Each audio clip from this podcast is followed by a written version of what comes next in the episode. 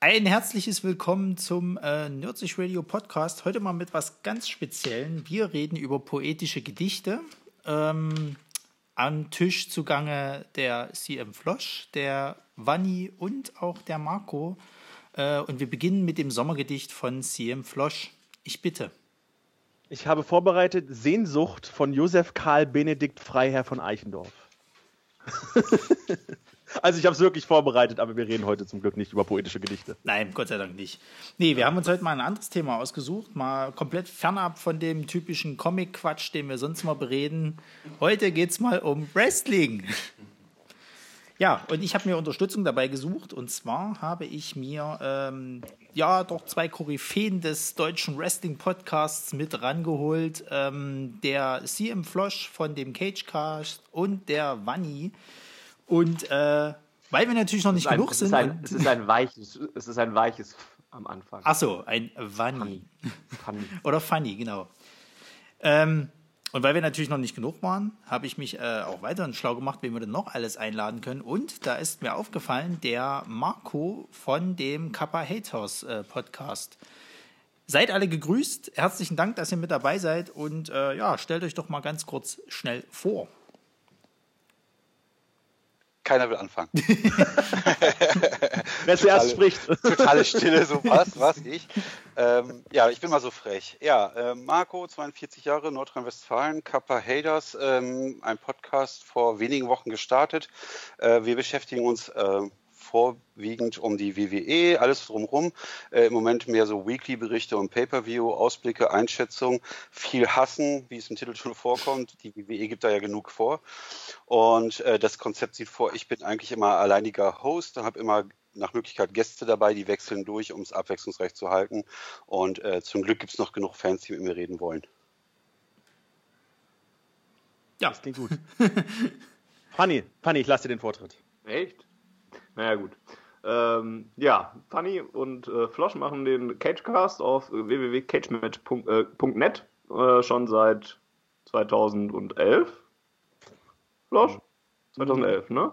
Ja seit äh, viel zu langer Zeit also und begleiten dort ähm, ja eigentlich mehr oder weniger mittlerweile die WWE ähm, mit Vorschauen auf die großen Pay-per-Views, mit kleinen Tippspielvideos für die kleineren Pay-per-Views, weil es ja doch eine Masse ist, die die WWE mittlerweile raushaut und mit Rückblicken zu allen Pay-per-Views, die es da so gibt. Und garniert wird das Ganze dann nochmal hin und wieder mit einem Special äh, zu anderen Events aus der WWE, aus der WCW, aus äh, TNA, aus nah und fern und was es so dann so gibt. Und das machen wir eben schon seit geraumer Zeit für cagematch.net. Ja, und mein Name ist Flosch und Fanny hat schon ein bisschen was zum Cagecast gesagt. Wie gesagt, wir besprechen größtenteils die WWE, seitdem sie so viele Veranstaltungen gemacht hat, eigentlich auch nur noch die WWE. Und früher mal TNA besprochen.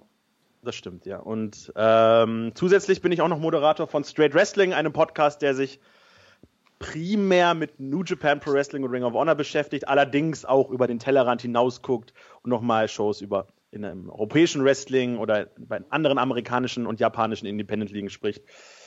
Und haben da auch bei 200 Ausgaben erreicht. Wow.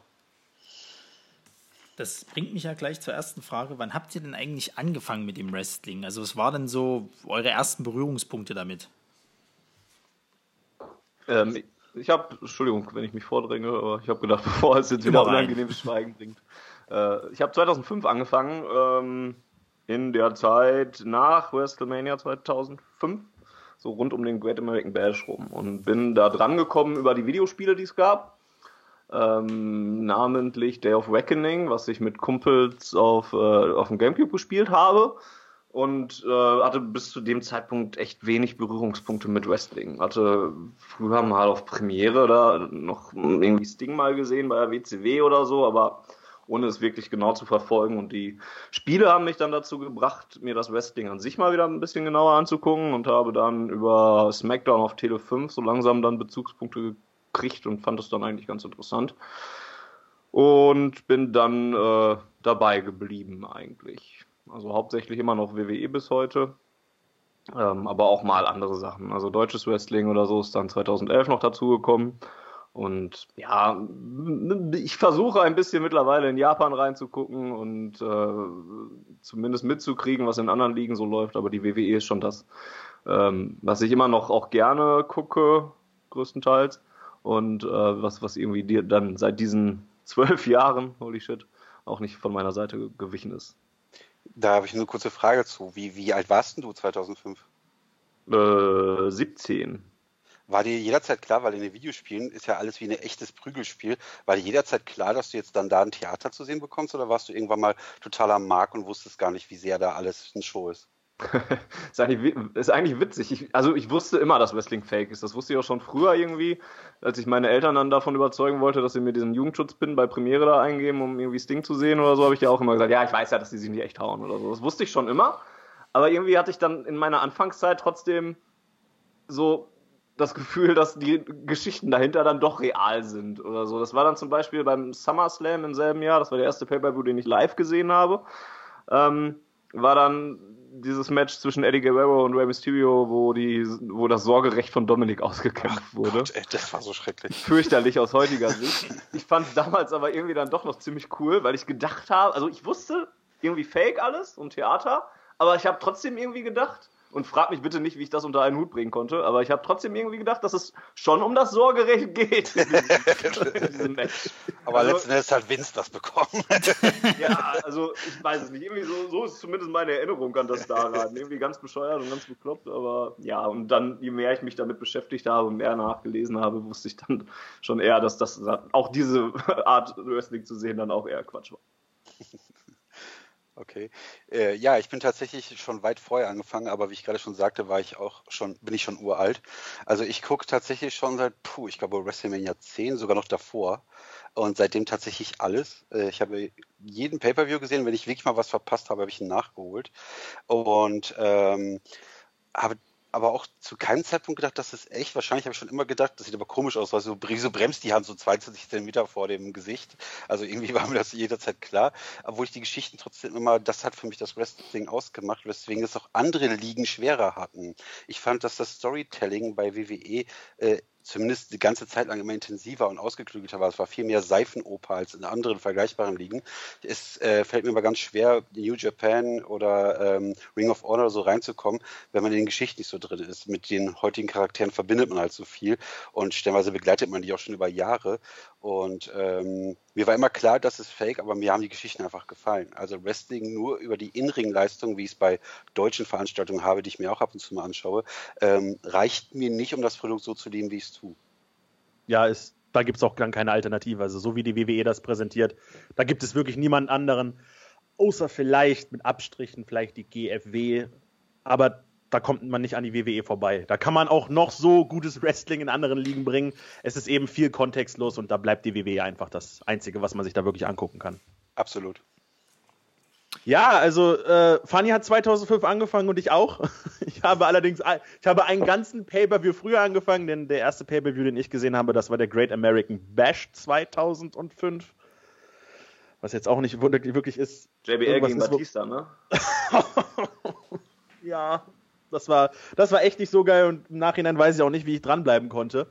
ähm, aber weil, weil die Diskussion schon entstanden ist, ich, ich bin schon an die Sache rangegangen, so mit dem Wissen, okay, das ist nicht echt, einfach weil man es immer gesagt bekommen hat. Und ich glaube, innerhalb eines Monates habe ich mich auch, auch dann so, zu einem richtig schlechten Wrestling-Fan entwickelt, indem ich das Internet gefunden habe. Und äh, das war zur Zeit der Draft Lottery 2005. Und irgendwie wusste im Internet schon wussten alle schon eine Woche vorher, was nächste Woche passiert. Und das war natürlich noch die Zeit, wo es eine Woche Verzögerung quasi gab. Und dann liest man natürlich weiter und weiter und dann, und dann kommt man halt so langsam dahinter, so wie man es heute eben auch, wenn man will, verfolgen kann mit Backstage-Gerüchten und was nicht alles für Schund dazugehört, um zu einem richtig schlechten Smartmarkt zu werden und sich das Wrestling kaputt zu machen. Weswegen ich auch irgendwann weggekommen bin von der WWE und äh, dann in Japan gelandet bin. Ich habe Ring of Honor dann geguckt und dann hat sich das Ganze eben so über die Welt ausgebreitet. Damals war das noch nicht ganz so einfach, an die ganzen Matches und Shows ranzukommen, wie es heute der Fall ist, wo jede zweite gut organisierte Liga eigentlich ein eigenes Network oder einen eigenen Streamingdienst hat. Ja, und heutzutage kann man eigentlich nicht mehr alles gucken, weil es viel zu viel Wrestling im Angebot quasi gibt. Bin aber natürlich über die Jahre, über die zwölf Jahre, wie es bei Funny mittlerweile ja auch schon ist, bei der WWE letztendlich geblieben weil ich auch der Meinung bin, man kommt nie ganz von dem weg, was man, womit man aufgewachsen ist. Und ähm, weil, wie gesagt, das das Einzige ist, das so High-End-Produktion hat, wie die WWE, auch mit den Storylines her. Und das ist einfach. Wie viel WWE würdest du denn ohne den Cagecast noch gucken? Äh, wahrscheinlich genauso viel. Also ja. ich, ich würde wahrscheinlich mehr Matches nicht mehr gucken, wenn ich genau weiß, okay, das interessiert mich von den Namen her jetzt überhaupt nicht. Aber ich glaube, bei den Pay-Per-Views und so würde ich immer noch dranbleiben. Einfach weil, weil ich auch Social Media gestört bin und was nicht alles dazugehört, sodass ich sowieso das meiste dann passiv konsumiere und News und Berichte sowieso immer irgendwie lese. Also ähm, ich glaube, da so wie ich derzeit im Internet quasi unterwegs bin, würde ich sowieso nicht davon wegkommen. Aber es ist doch tatsächlich so, dass das Internet das Wrestling eigentlich, so wie wir es aus der Jugend kaputt gemacht hat. Also ähm, wir selber machen es uns kaputt. Wir ja. spoilern uns selber in einer Tour wir schauen uns jedes Gerücht an, wir saugen alles auf und es ist manchmal so, dass wenn ich nicht dazu komme, äh, Raw live zu sehen, dass ich morgens äh, Twitter aufmache und das erste, was ich sehe, ist, keine Ahnung, Roman Reigns, der wieder mal bei 38 besiegten Gegnern steht oder so, wo ich dann einfach denke, ja, geile Nummer, Raw brauchst schon mal nicht mehr gucken. Also das Internet macht schon vieles von diesen Wow-Momenten, die man früher so hatte, absolut kaputt.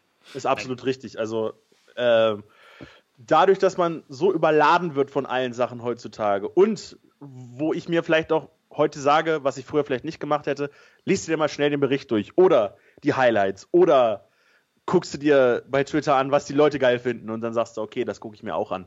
Ähm, das hat das Ganze schon verändert. Früher hat man sich dann die Pay-per-Views wesentlich gespannter angeguckt oder man, man hat eine lange Nacht gemacht und hat sich den Pay-per-View angeguckt.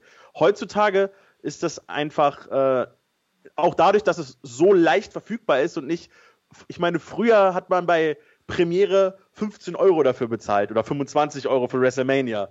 Heute ist es eben auch so, dass die WWE nur 9,99 Euro kostet, was sehr, sehr einfach zu vertragen ist. Aber es ist einfach so viel, dass man dann eben guckt, okay, wie konsumiere ich das Ganze? Und da, dadurch ver, ver, verwässert das Ganze auch das. Und die einzelnen Shows sind nicht mehr ganz so wichtig und toll wie früher.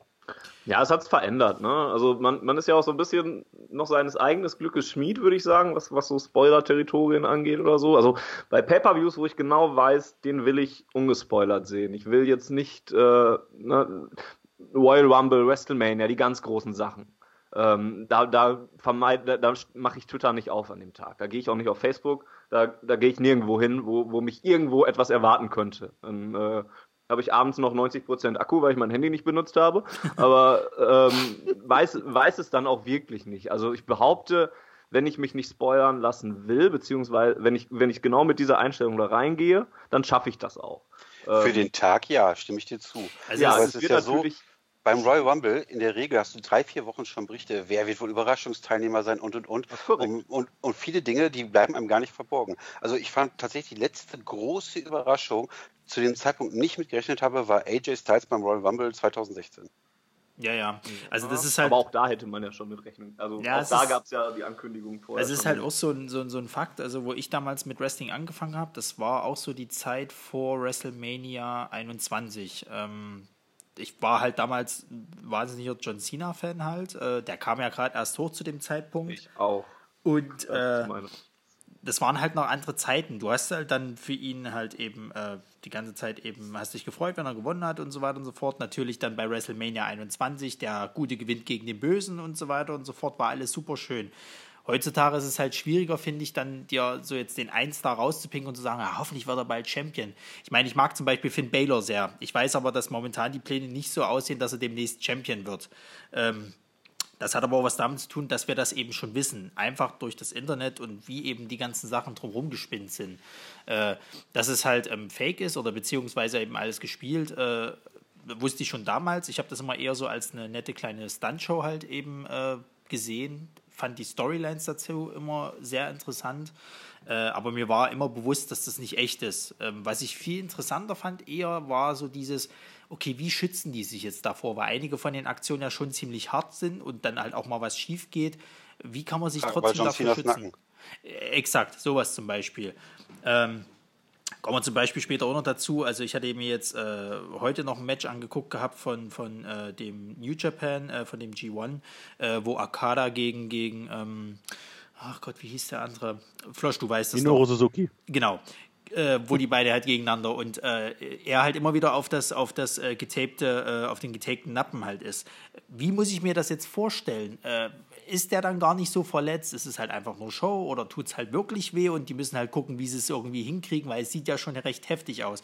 Das ist eher so das, was mich dann noch dahinter interessiert. Also das jetzt, sage ich mal, was weiß ich, wenn wir jetzt mal auf den SummerSlam ausgehen, halt eben von mir aus Brock Lesnar jetzt wieder gewinnt, wage ich nicht abzuschreiten, weil man vielleicht einen gewissen Plan mit ihnen gehen möchte, bis von mir aus WrestleMania. Da ist schon alles durchgetaktet und bloß mal noch so kleine Bahnen werden gelegt, falls mal einer irgendwo verletzt ist. Ähm, deswegen ist es schwieriger für mich heutzutage eher jetzt zu sagen, okay, ich mag jetzt John Cena und ich gebe dem mal jetzt noch einen Monat, der bringt seinen, seinen Kram und so und dann wird er wieder Champion.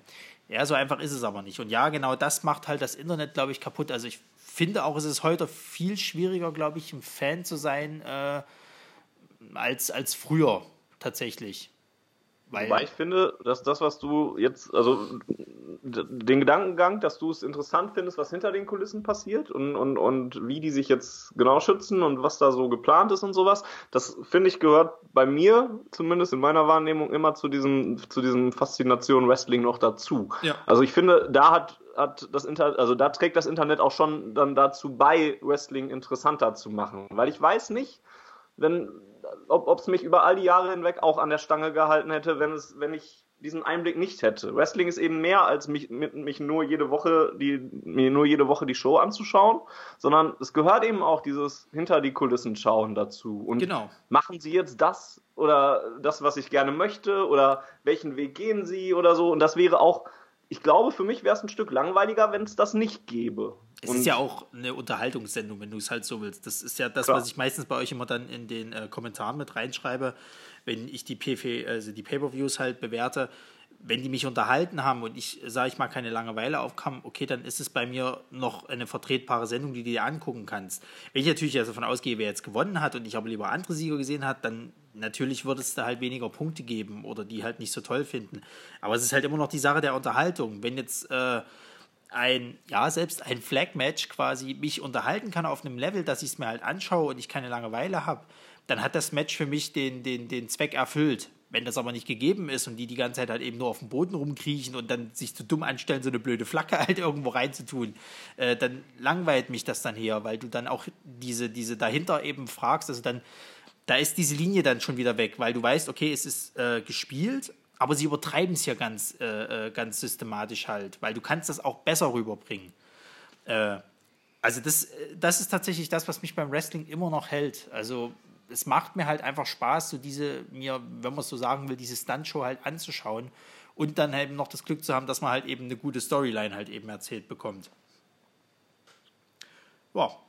Äh, ich äh, gehe mal so eine kleine Liste durch, die ich mir aufgenommen habe. Und zwar würde ich anfangen, wir haben ja nicht nur die WWE, die werden wir ganz groß dann mit zum Schluss besprechen.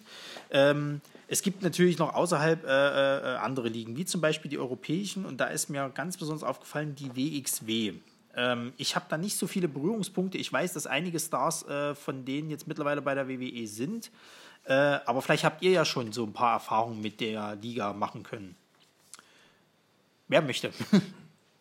Florian war, schon so lange still. Sag doch was. ja, gerne immer.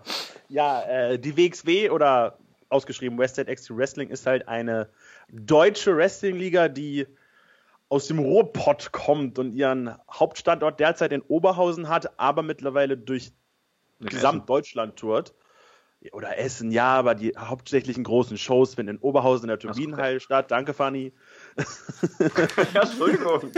ähm, ja, die, die Shows finden in ganz Deutschland mittlerweile statt. Die großen Pay-per-Views werden sie bei der WWE, bei der WX, wie heißt die Marquis-Events, finden auch mittlerweile in Hamburg statt, in Dresden statt, äh, in Berlin und in Köln Frankfurt. auch. Frankfurt, ganz genau. Also überall eigentlich in ganz Deutschland kann man irgendwie relativ nah an die WXW rankommen, wenn man jetzt nicht im, im nördlichsten Norden und am südlichsten Süden wohnt. Und äh, ja, du hast es schon gesagt, es gibt einige Leute, die sehr, sehr regelmäßig bei der WXW aufgetreten sind und jetzt mittlerweile auch bei der WWE Fuß gefasst haben. Der, einer, oder einer der ersten Vertreter äh, dieser Marke, das ist der amtierende WWE Raw Tag Team Champion Cesaro, der sehr, sehr, sehr lange bei der WXW war. Einer der derzeit bekanntesten Leute, die vor gar nicht allzu langer Zeit, nämlich vor einem guten Jahr, ihren Abschied bei der WXW gefeiert haben. Das ist Alistair Black, der jetzt bei NXT auftritt und sich dort äh, durch seine Gegner kickt, sagen wir es mal so. Und ähm, wir haben dort auch noch den Alexander Wolf, der bei Sanity ist und ich glaube bei Takeover ein Tag Team Title Match hat. Ja, ja, gegen die Office ja. of Pain.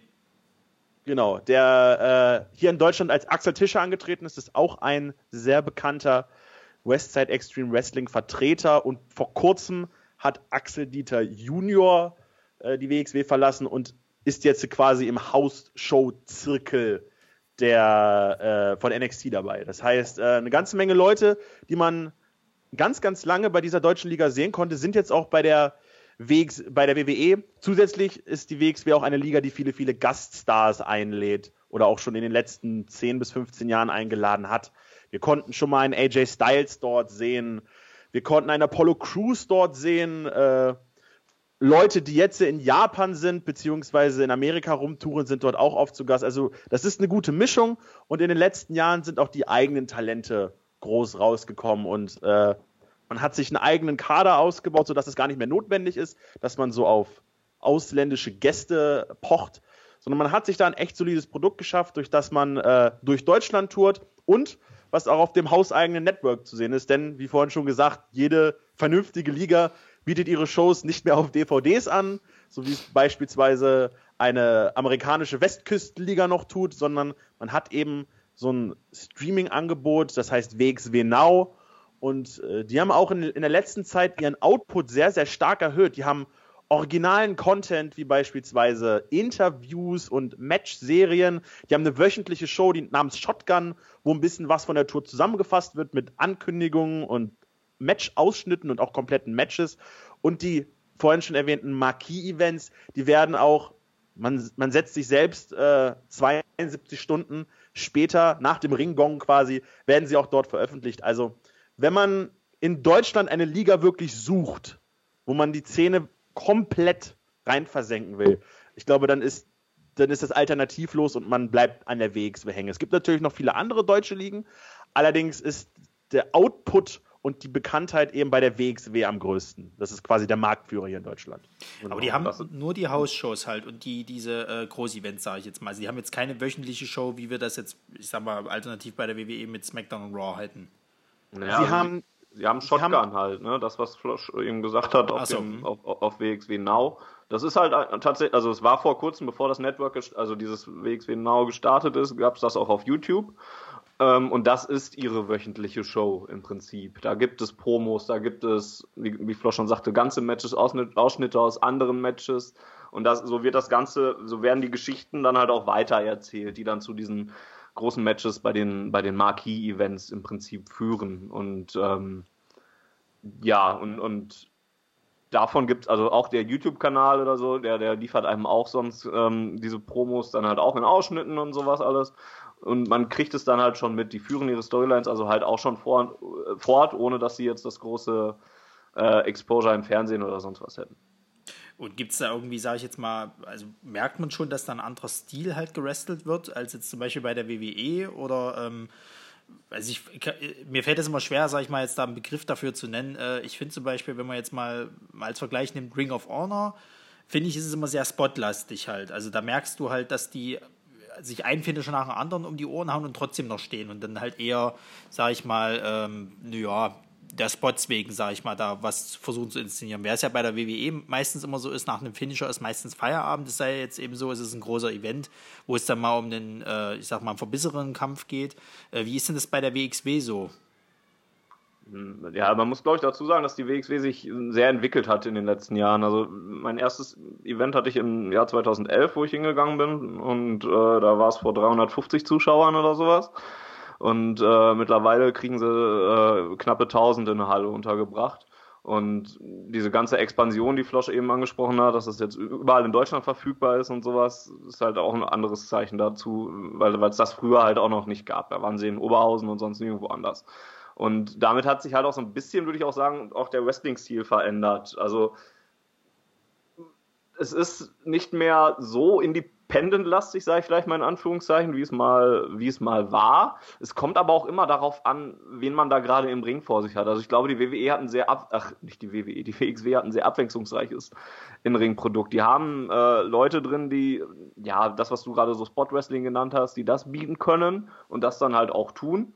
Die haben aber auch äh, Heavyweight Catches da drin, die kannst du so eins zu eins in die WWE übertragen und hast ein WWE-Match da im Prinzip. Und wieder andere zeigen dir dann halt ein sehr technisch, technik, techniklastiges lastiges Match äh, über 30 Minuten hinweg und, und, und stellen das Athletische mehr in den Vordergrund. Und wieder andere haben dann noch eben so ein bisschen Comedy-Charakter damit drin oder kommen nur über die Story, gibt es auch teilweise. Und ähm, deswegen ist das Produkt halt sehr, sehr, sehr verschieden ähm, oder sehr, naja, sehr umfassend, würde ich sogar sagen. Und das war's war es vielleicht vor sechs Jahren noch nicht, wo es hauptsächlich um das Innenring-Produkt ging und um das technische Wrestling, was im Vordergrund stand. Und jetzt darf Frosch mich gerne korrigieren, wenn er das anders sieht. Danke, danke. Also das, was du jetzt beschrieben hast, ist grundsätzlich eigentlich nur bei den großen Shows so, ja, ja. wo dann eben auch die Leute da sind, die für bestimmte Wrestling-Stile bekannt sind. Aber wenn du dir die Standard WXW Hausshow vornimmst, dann kannst du das ein bisschen vergleichen mit der Standard WWE Show oder mit der WWE House Show, sagen wir es mal so, dass es, äh, die Matches sind nicht allzu lang, sie enden nach einem Finisher und dann gibt es meist so ein, vielleicht auch zwei Matches, die dann aus der Reihe schlagen, ein bisschen länger gehen, wo auch mal aus einem Finisher ausgekickt wird. Aber das ist schon sehr vergleichbar mit dem, was man bei der WWE sieht. Außer dass es vielleicht bei Storyline-Matches, die jetzt nicht so oft vorkommen bei der WXW, nicht zwei Eingriffe gibt oder so. Die gibt es auch. Die sind dann mhm. meist aber gebündelt bei den äh, bei den Marquis-Events, aber grundsätzlich kann man das dann mit einer WWE-Hausshow dann schon vergleichen, wo die Leute in der Crowd versucht werden, irgendwie unter, versucht werden zu unterhalten, dass, dass, dass man, man sagt die typischen Worte wie, ihr seid die besten Fans, wir kommen gerne bald wieder. Und äh, im Main Event gibt es dann ein Titelmatch, wo der Titel nicht wechselt, weil niemand sieht diesen Event. Also das ist dann schon ein sehr, sehr, eine sehr, sehr starke Parallele dazu. Ja. Ähm, die WXW also, kann man vielleicht noch dazu sagen, hat sich hat ja auch selber so, so ein bisschen sich den Auftrag ähm, gegeben, das Wrestling in Deutschland wieder salonfähig zu machen und zu verbreiten, populär zu machen und, und dass es halt, naja, das Image wieder so ein bisschen aufgebessert wird. Ne? Und das tut, versucht man dann eben über diese großen oder diese vielen Events überall in Deutschland, die dann eben so ein Publikum ansprechen. Gut. Äh, ja, also wie gesagt, ich habe äh, leider wenig äh, ähm, Bezugspunkte zu dieser Liga. Ich hatte mir halt auf, ja, auf YouTube, wie man es halt immer ganz gerne macht, mal so ein bisschen was dazu angeguckt, gerade von den äh, ja, äh, Leuten, die jetzt mittlerweile bei der WWE schon sind. Ähm, das hat mir auch alles gefallen, so ist es halt nicht. Und wenn ich, glaube ich, mal die Chance hätte, mal zu so einer Hausshow halt zu machen, also zu so einem Event, äh, ich würde es schon ganz gerne wahrnehmen. Problem an der ganzen Sache ist natürlich immer noch die Weite, ne? Äh, weil ähm, was hast du gesagt? Berlin war jetzt zum Beispiel ein Anreispunkt. Äh, wäre jetzt noch der nächste Weg. Äh, Wo in Deutschland lebst du denn? In Leipzig. Das ist quasi. Da sind sie aber auch in Dresden oder sowas zum Beispiel und äh, ich bin Geografie-Niete. Gucke aber gerade mal, wo so die ganze. Nee, nee, Dresden, äh, Dresden, ja, ja, das sind zwei Stunden, glaube ich. Nee, eine Stunde, oder? Zwei oder eine? Ja, also das, in, das ist noch am Rahmen. Chemnitz sind, in Chemnitz sind sie noch. Ähm, Na, Chemnitz willst du nicht. ja, sie sind, sie, sie, sie, sind, sie sind am 15. Oktober auch in Leipzig. Ach, gucke. Äh, sind sie das? Am 15. Oktober? Naja, wenn ich dir das jetzt schon so genau sage, dann werden Tatsächlich, im Hellraiser, ja, ja. Ach, Quatsch. Also echt? eigentlich gibt, eigentlich gibt es, ja glaube ich, gibt es, glaube ich, keinen Ort äh, in Deutschland, wo, wo, du wirklich richtig weit fahren musst, in, um WXW zu sehen. Die sind echt mittlerweile äh, gut ausgestattet. Hm. Was ist das? Aber in Leipzig im Hellraiser ist es natürlich, da könnte man ja tatsächlich mal, kann ich meine Freundin mitnehmen und die stellt mir die ganze Zeit Fragen. Was, was ist denn das jetzt hier? Was machen die denn da? Ich gucke mir auch gerade das Roster an und das ist so ziemlich schon das A-Roster, was sie so haben. Also da fehlt nicht mehr viel. Und man könnte sagen, da, ist, da fehlt niemand mehr. Also kann man nur empfehlen. Ansonsten ähm, sind es halt, also die ganz großen Shows der WXW, könnte man ja vielleicht auch mal sagen, die dann auch ja europaweite oder teilweise sogar mittlerweile internationale und, und, und weltweite Aufmerksamkeit kriegen in der Wrestling-Welt, sind halt das äh, 16 Karat Gold Tournament im März jeden Jahres Ähm, da gucken schon echt, also da, da, merkst du schon, da kommen auch Leute aus dem Ausland angeflogen, gucken sich die Events an oder sowas und auch auf den großen äh, Dirt Sheet Seiten oder so wird über diesen Event berichtet. das war eben das, wo es auch letztes Mal 1000 Zuschauer knapp in oder 800 waren es, 850, wo es die in Oberhausen gab ähm, und Superstars of Wrestling war jetzt im Mai, glaube ich, ist das, wo man teilweise noch so ein paar bekannte Mainstream-Gesichter mit dabei holt. Das stand in diesem Jahr im, im Zeichen von Lucha Underground. Da waren viele Wrestler von Lucha Underground in, ähm, in Köln.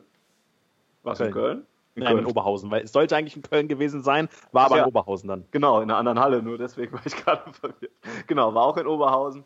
Ähm, und im, äh, jetzt im Oktober hat man das große äh, Tag-Team-Turnier über drei Tage in Oberhausen. Das sind halt so Sachen, da kann man dann nochmal sagen, wenn ich, äh, ist scheißegal, wo, wo ich gerade herkomme, ich komme für drei Tage nach Oberhausen und nehme dieses Wrestling-Wochenende mit. Das macht ein Kollege von uns auch, der kommt auch aus, dem, äh, aus Dresden und, und fährt äh, für diese drei Tage seit ein paar Jahren immer rund, rüber. Wir nehmen uns da eine Bude und haben ein tolles Wochenende, weil diese drei Tage Wrestling dann halt auch wirklich ja, nochmal herausstechen aus dem, was die WXW sonst zu bieten hat. Und ähm, ja, das sind so die, die ganz großen Events, die die WXW hat und wo auch echt immer mehr Leute zu hingehen.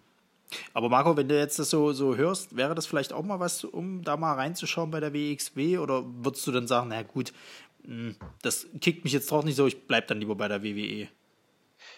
Also grundsätzlich habe ich mir die schon angeschaut. Ich war schon zweimal ah. in Oberhausen. Und äh, von der Show her, das ist ja das, was gerade meinte, gefällt mir das auch. Und technisch sind da auch wirklich, wirklich gute Leute bei. Aber es catcht mich halt nicht dabei zu bleiben. Es ist nie so, dass ich denke, jetzt muss ich aber wissen, wie es weitergeht. Dafür bin ich einfach nicht weit genug drin. Technisch äh, über jeden Zweifel erhaben und die Show war gut und war auch sehr gut besucht. Ich weiß nicht, ich schätze da waren so 500, 600 Leute, aber die Stimmung war einfach super. Es hat schon Spaß gemacht, ähm, aber catcht mich halt nicht so, um dabei zu bleiben. Wenn es sich ergibt in der Nähe Oberhausens von mir eineinhalb Stunden, das geht einfach mal, dann mache ich das wohl, aber nicht so, dass ich denke, yes, muss ich haben. Hm. Ja, so richtig. An Storylines, man versucht es. Also ich muss persönlich sagen, ich bin derzeit ein bisschen wegsweh down quasi. Ich bin derzeit nicht so 100%ig von dem Produkt überzeugt. Ähm, man versucht sich Mühe zu geben, um mal ein, zwei Storylines zu bringen. Aber wenn man WWE mag und die WXW versucht jetzt so wie die WWE zu werden, dann hat man noch eine Menge, Menge vor sich. Und dann kann ich auch absolut nachvollziehen, dass man jetzt nicht unbedingt zu jeder Show fährt und der Show quasi hinterher fährt. Absolut, absolut richtig. Ich finde es aber gut, dass es trotzdem wieder gepusht wird oder beziehungsweise, dass, dass man da versucht, halt eben auch im, im deutschen Raum halt eben auf dieses Niveau zu kommen, wenn auch das noch ein weiterer Weg also ist, aber äh, es ist zumindest erstmal schön. Ähm, ein anderes Wrestling, äh, komplett weit weg von uns, äh, was jetzt, finde ich persönlich, jetzt immer mehr in den Vordergrund kommt, das ist in Japan äh, das New Japan äh, Wrestling, nee, Pro Wrestling, was? Gott. was? New Japan Pro Wrestling. NJWP. Ja, du hast es schon richtig gesagt. New Japan Pro Wrestling. Richtig. Ähm, genau. Äh, finde ich momentan, also ich habe mich jetzt immer mehr tatsächlich damit beschäftigt. Ähm, warum auch immer, irgendwie catchen mich die Leute da, keine Ahnung. Ähm, ganz, ganz groß aufgefallen natürlich Kenny Omega, ist klar. Ähm, aber auch, ich fand auch Okada, finde ich momentan echt cool. Ich finde so diese, diese leicht unterschwellige, arrogante Art echt toll von ihm. Und ähm, also momentan verfolge ich, verfolge ich halt den, den G1. Man kann ja, also Flosch, du kannst ja kurz erklären, was es ist genau. Äh, äh, und ähm, ja. Ja, also wenn man da so rangehen will, New Japan Pro Wrestling ist die größte Wrestling-Liga in Japan und derzeit die zweitgrößte Wrestling-Liga der Welt. Wenn man sich mal die Zuschauerzahlen und generell, generell den Bass quasi anguckt, der so durch die Welt fegt. Ähm, du hast gerade schon den G1 Climax erwähnt, das ist das jährliche Turnier. Dort nehmen 20 Wrestler teil, die in zwei Blöcke aufgeteilt sind. Jeder kämpft im Block einmal gegen jeden. Sieg kriegt zwei Punkte, Niederlage kein Punkt. Unentschieden wie zum Beispiel beim Zeitlimit, äh, bei dem Erreichen des Zeitlimits von 30 Minuten gibt es einen Punkt. Die beiden Gruppenköpfe treten dann am letzten Tag gegeneinander an und der Sieger kriegt traditionell, hat sich so in den letzten Jahren etabliert, den Main Event Spot bei der größten Show des Jahres am 4. Januar. Was Wrestling ähm, Kingdom ist, oder? Richtig, das ist Wrestle Kingdom im Tokyo Dome. Das ist eine der größten Hallen in, äh, in Japan, in Tokio, wo auch äh, viele Bands beispielsweise, die sehr bekannt sind. Die äh, WrestleMania äh, von New Japan im mhm. Prinzip. Ganz genau so ist es. Und äh, New Japan hat sich jetzt in den letzten Jahren speziellen Namen gemacht, weil dort viele Charaktere sich entwickelt haben und das ist jetzt alles quasi so ein Zusammenspiel von Sachen, die zusammengekommen sind und dadurch ist halt jetzt vielleicht nicht das japanische Wrestling insgesamt im Kommen, auch wenn das auch, auch wenn man das auch sagen könnte, aber besonders New Japan. Da, es gibt zum Beispiel den Bullet Club, eine Gruppierung aus amerikanischen Wrestlern und einem Japaner, die halt dafür bekannt sind, ein bisschen das amerikanische Mainstream Wrestling zu parodieren. Da gibt es Wrestler, die machen zum Beispiel das Symbol der Klick, machen das Too Sweet Symbol, wie man es auch von der NWO früher kennt. Man gibt sich ganz klar als Hommage an viele alte Sachen und das spricht eben jetzt gerade viele, nicht die Kinder oder die, die, die, die Jugendlichen an, die vielleicht bei WWE gucken, sondern eher dann die jungen Erwachsenen. Und dadurch ist das vielleicht so ein Phänomen, wie das früher zu vergleichen mit, ist mit der ECW, dass man, man braucht eine Alternative und New Japan ist derzeit einfach das, was am meisten anspricht, am einfachsten verfügbar ist, denn auch New Japan hat einen eigenen Streaming-Dienst, nämlich äh, New Japan World, njpwworld.com für 999 Yen, weil 999 ja so das Schlagwort ist von Streaming-Diensten. Ähm, das Einzige, was wahrscheinlich verhindert, dass diese Promotion noch populärer wird, das ist die Sprachbarriere. Das ist eine japanische Promotion. Das heißt, man gibt sich zwar Mühe, und äh, hat für die großen und mittlerweile sogar für die nur mittelgroßen Shows englische Kommentatoren. Unter anderem ist dort der ehemalige Ring of Honor Kommentator Kevin Kelly, der früher auch bei der WWF als Backstage-Interviewer zu sehen war und oft, oft von The Rock aufs Korn genommen wurde. Ähm, aber wenn beispielsweise die populären japanischen Wrestler eine, eine Promo halten, dann wird das nicht übersetzt. Die Seite selbst ist relativ schwer zu navigieren und nicht so intuitiv wie das WWE-Network. Es sind so Kleinigkeiten, die die Promotion davon abhalten, vielleicht noch populärer zu werden, aber derzeit ist das einfach eine Promotion, die durch Social Media getragen wird, viele, viele interessante Charaktere hat. Der derzeitige Champion, der IWGP Heavyweight Champion ist der von dir erwähnte Kazuchika Okada, der eben quasi das neue New Japan seit dem Jahre 2012 ein bisschen verinnerlicht und zur Galeonsfigur gewo geworden ist.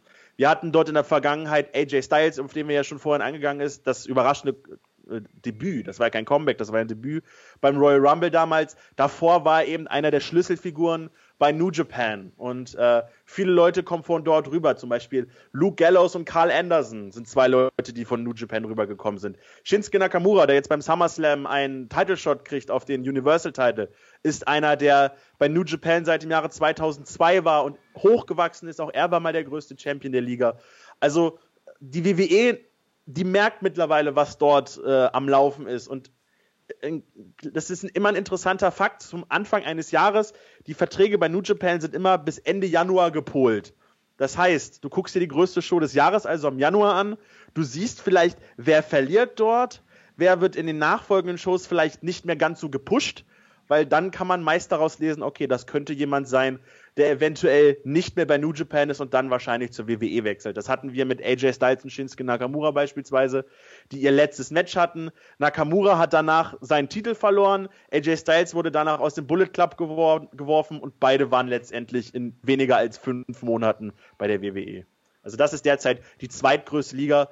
Eine Promotion, die fast zu 100% aus In-Ring-Wrestling besteht. Es gibt nur sehr, sehr wenige Storylines und die meisten Storylines, die erzählt werden, die werden im Ring erzählt. Deswegen ist das auch für Leute, die beispielsweise den WWE-Stil mögen, nicht zu 100% zu empfehlen. Oftmals ist es so, ich wenn man sagt, ich mag Athletik und ich möchte mehr Wrestling wirklich das pure Wrestling sehen, dann kann man sagen, guck dir mal New Japan an. Wenn man aber, wenn man aber auf das steht, was die WWE ausmacht, nämlich Backstage-Segmente, die Charakterentwicklungen und sowas alles, das gibt es bei New Japan auch, aber leider wesentlich subtiler und nicht so aufgespielt wie beispielsweise bei der WWE. Findest du, dass, ähm, wenn jetzt Stars von, von äh, äh New Japan quasi rüberkommen in die WWE, findest du, ähm, dass die es eher schwer haben, sage ich mal, diesen WWE-Charakter zu verinnerlichen. Jetzt mal gleich als Beispiel zu nennen, den, den Shinsuke Nakamura. Weil ich habe ihn bei NXT halt gesehen, fand den gut und so, habe aber auch so mitgekriegt, wo er herkam, habe da mal ein bisschen was geguckt und so. Und ich finde, dass er bei weitem nicht dem, diesem Hype halt äh, äh, ähm, momentan gerecht wird, den er äh, halt in New Japan halt hatte. Also gerade jetzt, ja, wo er im Hauptroster gelandet ist. Absolut richtig. Der Mann, dem man das am ehesten, glaube ich, ansehen kann, dass es perfekt klappen kann, das ist AJ Styles. muss man allerdings sagen, dass AJ Styles für lange, lange, lange Zeit eben bei Total Non-Stop Action Wrestling war und dort diesen Stil sich schon einverleibt hat. Deswegen ist das gar kein Problem für ihn, in die WWE reinzukommen. Für die meisten oder vielleicht sogar für alle anderen Wrestler sind nicht so effektiv, wie sie vielleicht bei New Japan gewesen sind. Du hast es schon erwähnt, Shinsuke Nakamura, der, ich glaube, mehr so groß derzeit ist, weil erstens die WWE immer sagt, er ist der geilste Scheiß.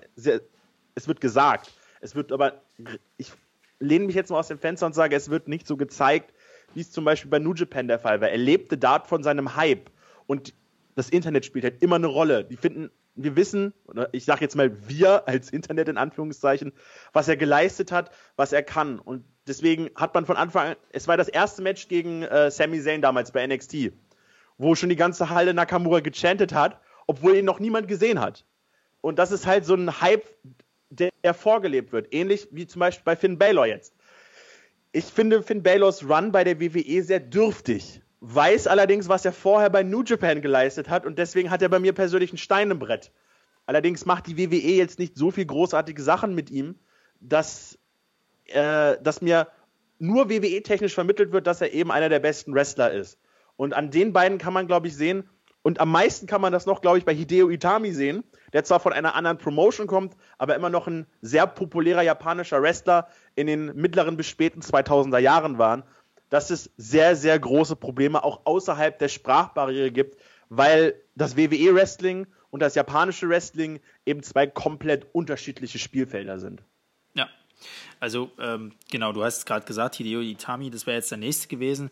Aber ich merke das im Allgemeinen und dann kommen wir jetzt auch gleich mal zur, zur WWE äh, bei NXT also wenn ich, ich, von allen Shows, die ich mir momentan am liebsten angucke, ist NXT die, die ich tatsächlich wöchentlich wirklich angucke, einfach weil es auf Network verfügbar ist und weil ich aber auch ähm, das noch immer mit Freuden gucke. Auch da gibt es natürlich immer mal so, so Sendungen, die halt nicht so geil sind, äh, aber trotzdem werde ich immer noch gut unterhalten, während ich mittlerweile das Problem habe bei SmackDown und bei Raw, die Matches dann einfach nicht mehr schön zu finden. Das ist bei, bei NXT irgendwie noch nicht so gegeben. Und ich merke aber, wenn jetzt Stars von NXT hochkommen ins Main-Roster, dass die wie so ein, wie so ein, naja, der Push ist zwar da, aber dann auch wieder relativ schnell weg. Also das ist aber relativ leicht zu erklären. Also das ist äh, die Beobachtung macht natürlich jeder. Ähm, Fakt ist mal, dass äh, die NXT unter der kreativen, kompletten, alleinigen Kontrolle von Triple H liegen, der einfach tatsächlich noch näher dran ist an den Jungs und der die auch mal was probieren lässt, der die viel mehr machen lässt. Und bei Raw und SmackDown ist immer noch so, dass Vince die Alleinherrschaft hat und der hat immer noch sein Bild im, äh, im Kopf, wie das auszusehen hat. Das merkt man daran an dieser unsäglich schlecht gemachten Trennung von Enzo und Cass, wo Cass jetzt alles dominieren darf, einfach nur weil er groß und breit ist und immer noch so diesem Vince Vince-Klischee entspricht, während in der NXT Enzo das Aushängeschild dieses Teams war. Und auch ein Sami Zayn, ein Nakamura, die durften da alle viel mehr zeigen. Und die müssen sich hier bremsen im Main Roster, weil alle anderen schon so eingebremst sind, sonst würden sie einfach platt machen und überflügeln. Es gibt so viele Botches, wenn die einfach ihren Stil unverändert rübertragen würden, weil Cena und Co. sind natürlich nicht schlecht im Ring, aber die haben sich halt auch so ein gewisses Speed- und Techniklevel eingependelt und die würden gar nicht mithalten können mit der Geschwindigkeit, mit der innovativen, kreativen Energie, die die NXT da mitbringen würden, weil die es einfach da hinten dürfen. Das ist das, was ich jede Woche propagiere in meinem Podcast. Äh, Vince muss abgelöst werden, damit endlich da frischer Wind reinkommt, sonst wird sich da auf Dauer nichts ändern. Und wir kriegen die gleichen Leute an der Spitze nach wie vor. Ich meine, die Farce rund um Roman Reigns ist das beste Beispiel. Ja, wobei Roman Reigns so ein Charakter ist, ähm, also ich sehe ihn tatsächlich immer wieder gern, hat aber ein bisschen was mit seiner Art zu tun. Ich glaube aber, der Mann, der schafft es, also momentan wird es nicht mal schaffen. Ich glaube, er bräuchte, glaube ich, auch wirklich mal einen kompletten Heel-Turn, dass man ihn auch richtig mal dann so präsentiert, dass er jetzt halt wirklich der Heel ist und nicht halt einfach so, ja, ist ein Face, aber eher so in dem, in dem Grautonbereich. Ähm, das, das ist schwierig. Ja, ja, äh, ich bin auch absolut kein Roman Reigns Hasser, weil äh, die ganze Situation, so wie sie ist, liegt am allerwenigsten an ihm. Er macht ja nur das, was, was ihm aufgetragen wird. Aber Vince hat so sehr ihn in diese Richtung pushen wollen. Du bist jetzt unser neuer Superstar. Ich mach dich jetzt zu dem. Und das Publikum ist inzwischen zu informiert und zu satt an dieser Art und Weise, dass sie den ja nicht ablehnen, weil er Roman Reigns ist, sondern weil er dieser Roman Reigns ist, der den aufgezwungen wird. Also er kann ja noch am wenigsten dafür. Ich bin da absolut bei dir. Der muss Heel turn und zwar auf eine ganz heftige Art und Weise. Am besten, indem er einen AJ Styles in zwei Stücke bricht oder irgendeinen Fanliebling. Da muss was ganz Krasses passieren. Oder aber diese Shield Reunion, die sich gerade ankündigt.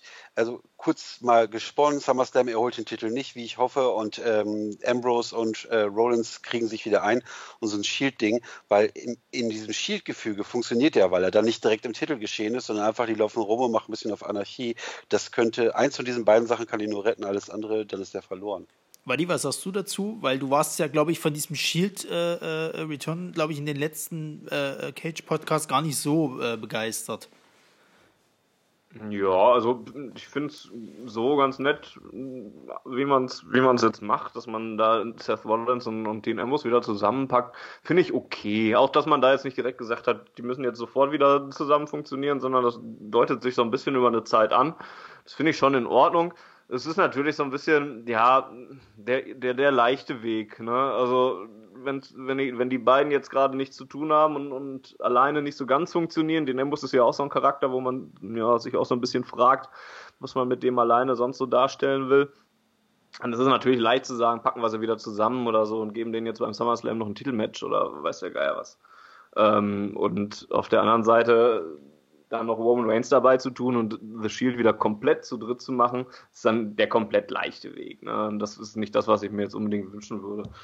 Ähm, bei Roman Reigns läuft halt vieles verkehrt, weil die WWE große Schwierigkeiten damit hat, einen, einen Face so darzustellen, dass er beim Publikum ankommt. Also auch ein, ein Gesicht-Face, also ein, ein Face, der die Liga tragen Face kann. Face, ja. Ja, also ein Gesicht der Liga-Face. Also ein John Cena äh, hat das gleiche durchgemacht. Mit dem, bei dem ist es jetzt mittlerweile nicht mehr ganz so schlimm, weil er nicht mehr in den ganz großen Titelregionen rumsp rumspielt.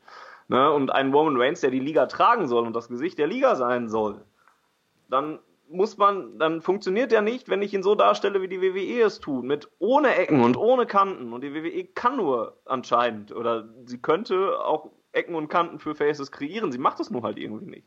Und das ist halt das große Problem. Ich würde auch noch nicht mal sagen, das Einzige, was Roman Reigns retten kann, ist ein Heel-Turn, ist auch immer leicht gesagt. Die WWE hat große Probleme, Faces darzustellen. Und ja, ja, das, das du, ist das, Hast du gestern schon SmackDown gesehen? Noch nicht komplett, nein. Okay, dann will ich, will ich, hast du das Segment mit AJ Styles am Anfang hast du aber gesehen? Äh, nee, das war ja, also ich habe den ersten Teil der Show habe ich geguckt noch heute Nacht, aber dann irgendwann hat's okay. mich dahin gerafft. Ja gut, okay. Ne, dann will ich dich jetzt nicht spoilern, weil ähm, AJ Styles wäre für mich ein gutes Gegenbeispiel, wie jemand sich selbst einfach etabliert hat, der auch als Face absolut funktioniert, ohne dass er dahin gedrängt wurde. Ja, also ich sage ja auch nicht, dass es, dass es komplett gar nicht geht oder so, aber AJ Styles hat auch noch eine andere, eine andere Qualität in Sachen Charisma und, Aus, und Ausstrahlung, was als, als Roman Reigns sie hat. Im Zweifelsfall Beating Ups John Cena. ja, auch das. Also, das ist halt, es gibt ja auch mehrere Beispiele. Randy Orton funktioniert für mich als Face auch nie, nee, weil, weil, die WWE ihn, weil die WWE ihn auch nicht darstellen kann. Also, ein Face, du kannst auch heutzutage, gerade heutzutage, wo es, wo es viel mehr Grau gibt als Schwarz und Weiß, kannst du doch einen, einen Face darstellen, ähm, der eben Ecken und Kanten hat. Guck dir, also gerade haben wir über New Japan gesprochen, Okada ist, muss Flosch mich korrigieren, Okada ist von der Gesinnung her eigentlich jetzt auch kein Heel, sondern doch auch eher in eine Face-Richtung gedacht, oder nicht? Wie viel, wie viel Zeit hast du, um dir das zu erklären? Weiß ich nicht.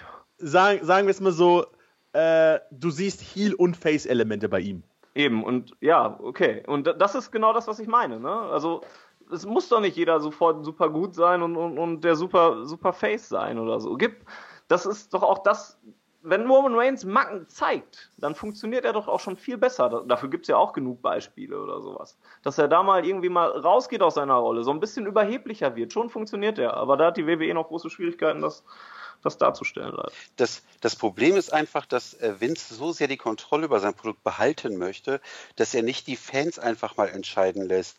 Erinnert ihr euch an äh, den Auftritt von Fandango nach der WrestleMania? Fandango war eigentlich als Heel gedacht und das Publikum hat gesagt, fick dich Vince und haben einfach den gefeiert bis zum geht nicht mehr. Der war als Heel komplett nicht mehr brauchbar. Die mussten ja. komplett seinen ganzen Charakter überdenken. Und warum lässt Vince nicht einfach mal zu, das Publikum zu entscheiden. Wenn die meinen, die müssten einen Dean Ambrose auf den Olymp heben und er ist es dann halt, obwohl ich von Dean Ambrose gar nicht so viel halte zum Beispiel, aber das Publikum entscheidet das, dann lasst die das doch entscheiden. Dann, dann werde ich halt meine, mein Creative-Team darauf ansetzen, einfach diese Geschichte in die Richtung zu stricken. Aber nicht, ich will jetzt verdammt nochmal, dass keine Ahnung, morgen kommt Bobby Roode rüber zu Raw und der muss jetzt der ultimative Heel werden und das Publikum feiert den einfach, weil Glorious der geilste Einmarsch derzeit ist, dann, dann hat der verkackt und dann würde ich einfach das Publikum entscheiden lassen. Obwohl da gerade Fandango jemand ist, der diesen Facepop nur halten hat, weil sein Theme so eingängig ist. Und ja, aber, aber es hat ja funktioniert. Es war doch super. Der war als ja, Heel nicht, nicht ja, aber für wie lange? Er konnte ja nicht mal tanzen, das war ja das Problem. Äh, Fandango als sich funktioniert einfach nicht, das ist das Problem. Momentan diese, diese Fashion Fights, das ist so schlimm. Aber das war nur als Beispiel von mir gedacht, wie das Publikum manchmal einfach dem ein Schnippchen schlägt und die sagen, nee, da haben wir jetzt gerade keinen Bock drauf. Und gerade das Publikum am Tag nach WrestleMania ist immer das geilste im ganzen Jahr. Das ist wirklich mit Abstand das geilste WWE-Publikum. Und äh, ich sage nicht, Vince soll dem Publikum kreative Energie überlassen, sowas. Das würde ja auch nicht funktionieren. Jeder will sein eigenes Süppchen kochen und dann würde wahrscheinlich Undertaker jetzt noch Champion sein, weil alle das toll finden, obwohl der schon seit zehn Jahren in Rente gehört hätte. Ich meine nur, ab und zu sollte er mal mehr auf die hören und nicht auf Biegen und Brechen sein Ding durchbringen. Ja, stimme naja. ich dir zu. Allerdings würde ich nicht das WrestleMania, das Post-Raw, nee, Post-WrestleMania Raw Zuschauer äh, würde ich nicht als Gradmesser dafür sehen. Dann vielleicht ein, zwei Wochen später, da würde ich dir dann auch recht geben, dass man vielleicht an der einen oder anderen Stelle definitiv mal mehr, mehr wie Wasser sein soll und sich anpassen soll und gucken soll, okay, der ist jetzt beliebt, dann machen wir was mit dem. Und nicht sagen, nein, wir machen das jetzt so und dann machen wir es so weiter. Und dann entstehen halt so Reaktionen, wie mit Roman Reigns, wie jetzt mit Bailey, wie jetzt mit Jason Jordan, weil das waren ja zwar auch ein Toronto-Publikum, was manchmal sehr eigen sein kann, aber das ist ja jetzt nicht zum ersten Mal so, dass Bailey nicht nicht angefeuert wird, um das mal diplomatisch auszudrücken. Ja, Jason Jordan, als der als Sohn vorgestellt wurde, war mir klar, den können die nicht als Face etablieren. Das war so eine aufgezwungene Kacke, da habe ich gleich gedacht, der, der, ist durch, das war's mit Jason Jordan. Absolut der richtig. Wer, soll, wer, wer, feuert denn noch jemanden an, der, der durch seine Familienbunde jetzt eine gewisse Machtposition erlangt hat? Also Eben, da gibt es nicht viel, was man gut finden kann. Genau. Das ist einfach ganz, ganz, ganz schlimm. Und ähm, ja, mit dem Publikum, manchmal muss man wirklich auf die hören. Es war ja so gedacht, dass Goldberg als Superface gegen Rock Lesnar als Superheel und was hat das Publikum die da genatzt, indem die jede Woche den anderen angefeuert haben. Da wussten die ja gar mhm. nicht mehr, was sie machen sollen. Wenn Heyman schon eine Promo abbricht, weil er nicht mehr weiß, was er machen soll, dann wissen wir, das Publikum hat eine unfassbare Macht. Es ist halt, ne, man braucht, man muss ein, ein, ein Gefühl für die Fans kriegen und für das. Und das geht der WWE dann halt auch noch oft leider ab. Ich finde es ein bisschen immer ein bisschen einfach, das nur auf, auf Vince McMahon zu reduzieren und, und nur auf ihn zu schieben und zu sagen, wenn der weg ist, dann, dann wird alles wieder besser oder sowas, weil ich das auch noch nicht sehe, weil weil es halt auch Ne, es sind verschiedene Dinge, die damit reingehören. Das, also ein, ein Vince McMahon muss ja auch zum Beispiel ganz viele andere Faktoren berücksichtigen, ähm, die den Fans vollkommen egal sind. Sowas wie Wirtschaftlichkeit oder sonst was. Ne, ist mir alles vollkommen Wurst oder so. Und das ist natürlich dann immer leicht gesagt, mach es doch so und mach es doch so. Und sicherlich hat Vince McMahon seine, seine ja, Vorstellungen, die nicht mehr ganz zeitgemäß sind oder so, aber es arbeitet ja auch nicht nur McMahon am Ende daran, äh, eine Show aufzustellen oder so. Das, das stimmt, aber letzten Endes ist es so, und das, das hört man aus allen Quellen, und ich habe zwei, drei Quellen, die relativ nah dran sind, befragt. Und Fakt ist mal, die letzte Entscheidung liegt immer bei ihm. Klar. Immer, jederzeit. Und das Creative Team, die haben da Hollywood-Schreiber, die Serien schreiben, die lassen sich manchmal richtig geile Sachen aus, äh, die dehnen sich da die geilsten Geschichten aus, die stellenweise über Monate geplant sind. Und wenn Vince von jetzt auf gleich das nicht passt, weil ihn ein Wrestler im Flur nicht gegrüßt hat, dann ist die Storyline gestorben, der kommt ins Doghouse, der ist weg. Der hat die nächsten Monate keine Chance. Absolut. Ich möchte den jetzt auch nicht bis, bis, bis zum bitteren Ende verteidigen oder sowas, aber ich will es ich will's halt nur nicht da, darauf reduzieren. Braun Strowman war ja zum Beispiel eine ganz gute Idee anscheinend die ja auch im Moment funktioniert, wo, wo man auch sagt, das ist eine reine Vince-Idee, dass der den Look hat, dass der das Monster ist oder sowas, aber das, der funktioniert im Moment. Halt ein Gegenbeispiel. Ja, na klar, aber der würde auch nur so lange äh, funktionieren, wie er äh, dann zwischendurch Schwächen zeigt. Im Moment ist es gut, dass er von Roman Reigns auch mal auf die Fresse kriegt. Denn wenn der jetzt auch da durchflügen würde und unantastbar wäre, würde das Publikum ruckzuck den Gefallen an ihm verlieren, weil es keine Spannung da ist. Wenn der als unbesiegbar gilt, so wie ein Brock Lesnar, dann denkst du die ganze Zeit nur, gehen, ja, jetzt kommt Braun Strowman, macht irgendjemand platt, geht weg. Das heißt, er hätte den Titel dann in Kürze und würde den für immer halten. Ja, äh, die, die Leute brauchen halt Ecken und Kanten. Und diese, dieses, bei Vince reicht es oftmals, oder sagen wir mal so, das Team um Vince ist momentan noch so gestrickt, dass die Hauptsache er ist groß, er ist breit und macht alles platt. Deswegen werden Leute wie Cass, auch wenn die am Mick scheiße sind, wenn die im Ring sehr limitiert sind, immer Leute wie Enzo überflügeln, die tatsächlich jetzt sogar als Punching Ball benutzt werden, obwohl Enzo zum Beispiel am Mikrofon mega gut ist. Einer der besten Mic-Worker der Zeit. Na gut, aber dafür ist er halt im Ring auch nicht so. Also ich meine, immer noch schlecht. Aber einer der schlechtesten Wrestler. Nee. Ich, ich finde ihn im Ring auch nicht gut. Also es ist, es ist ganz schwierig. Das, das ist halt immer so das Problem, was man halt bei vielen Tag-Teams halt auch hat. Wenn die dann mal gesplittet werden, wie soll es dann weitergehen? Weil oftmals funktionieren die halt einfach nur als Tag-Team.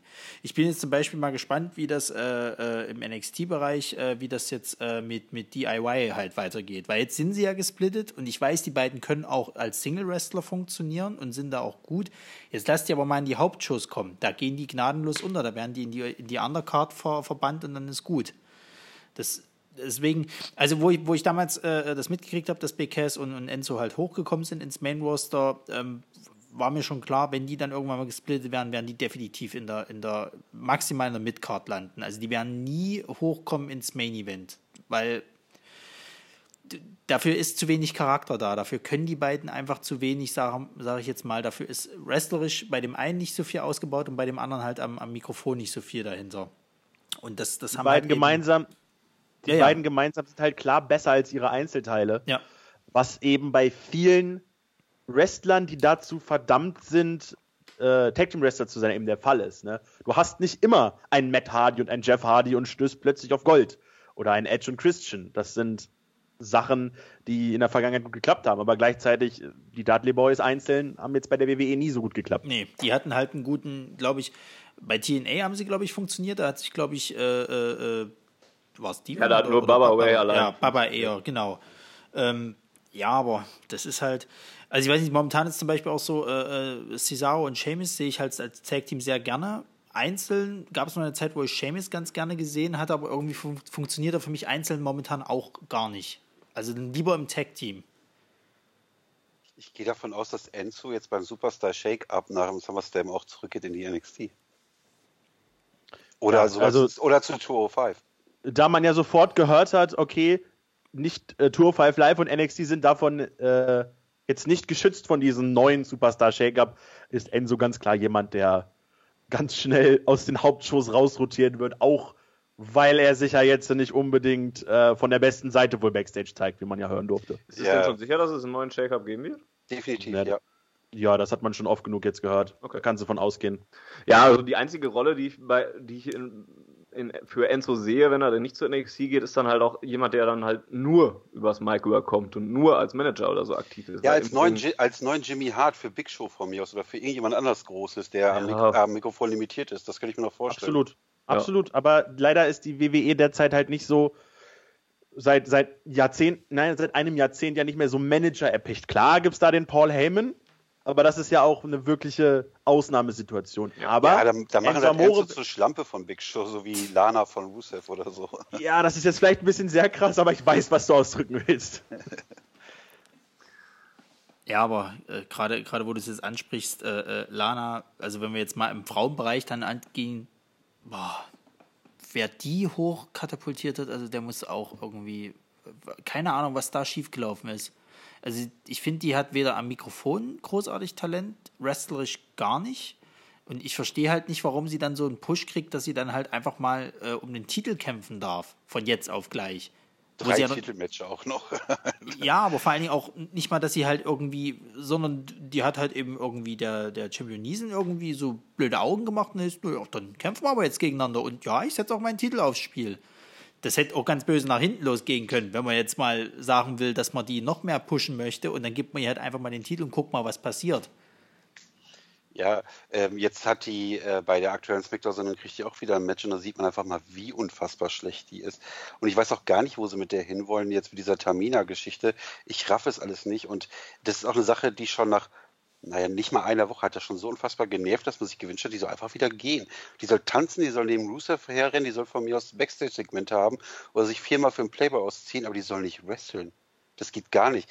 Die WWE hat den Luxus, zwei, drei fantastische und eine Handvoll sehr gute Wrestlerinnen zu haben. Und dann bauen die auf Leute wie Carmella, Emma oder, oder Lana. Das sind Dinge, wo ich mir den Kopf packe. Ja, der Damenbereich der WWE ist auch eine, sicherlich ein, ein, ein Einzelbereich, wo, wo es vieles gibt, was, was nicht optimal läuft. Ne? Ich meine, was, bei, was man bei Lana versucht hat, ist ja auch klar, dadurch, dass sie eben schon an der Seite von Rusev ja nun mal aufgetreten ist und da ja auch eine gewisse Popularität sich erhascht hat, äh, und dadurch, dass, dass sie halt halbwegs gescheit aussieht oder so, hat man da halt gehofft, man kommt über diese Schiene und holt sich da dann halt ihre, ihre Reaktion ab und ihre Beliebtheit. Und so ist es bei Carmella dann halt auch, dass man da dann versucht, über das gut, das finde ich okaye Mic-Work von Carmella dann halt was rauszuholen oder so. Und klar, der, Damenbereich, das stört mich einiges. Da gibt's viele Damen, die da jetzt nicht unbedingt ins Roster gehören, also nicht vielleicht unbedingt in das Main Roster gehören und lieber nochmal eine Trainingsrunde irgendwo drehen sollten. Ähm, naja, Jax gehört für mich im Ring auch dazu. Ähm, und ja, aber die WWE versucht halt auch neu, muss halt auch versuchen, neue Damen heranzuziehen, weil man halt auch nicht ewig Charlotte Flair gegen Sasha Banks oder so bringen kann. Und das genauso wenig funktioniert irgendwie die ganze Zeit Alexa Bliss gegen, keine Ahnung wen bei War oder sonst was. Ja, aber das, das Mae Young Classic Turnier ist ja ein Weg in die richtige Richtung. Ähm, ich verstehe auch genau, was du meinst und bin da bei dir. Aber es gibt ja auch in NXT zwei, drei Personen, die einfach den aktuellen äh, Pfoten, die da rumrennen, die einfach nichts können, weit überlegen sind. Da wäre ein Austausch relativ schnell machbar. Also, äh, ich meine. Ja, wobei du da ja dann auch wieder aufpassen musst, dass dann NXT auch gar kein. Also klar kannst du da jetzt Asuka genau. abziehen, und Ember Moon abziehen und die kommen zu War hoch oder zu SmackDown. Aber dann guckt die NXT Damen Division halt voll in die Röhre, weil die keine guten Leute mehr ja. haben. Du brauchst ja. halt auch so ein paar Leute, um das Ganze groß zu halten ne? oder hoch zu halten. Ja, genau, weil die Ruby Riot und die von, von, ach Gott, wie heißt sie von Sanity, die Dame da, die beiden, finde ich, sind noch nicht dafür bereit, jetzt zum Beispiel einen Damentitel dort zu halten. Genau. Mhm.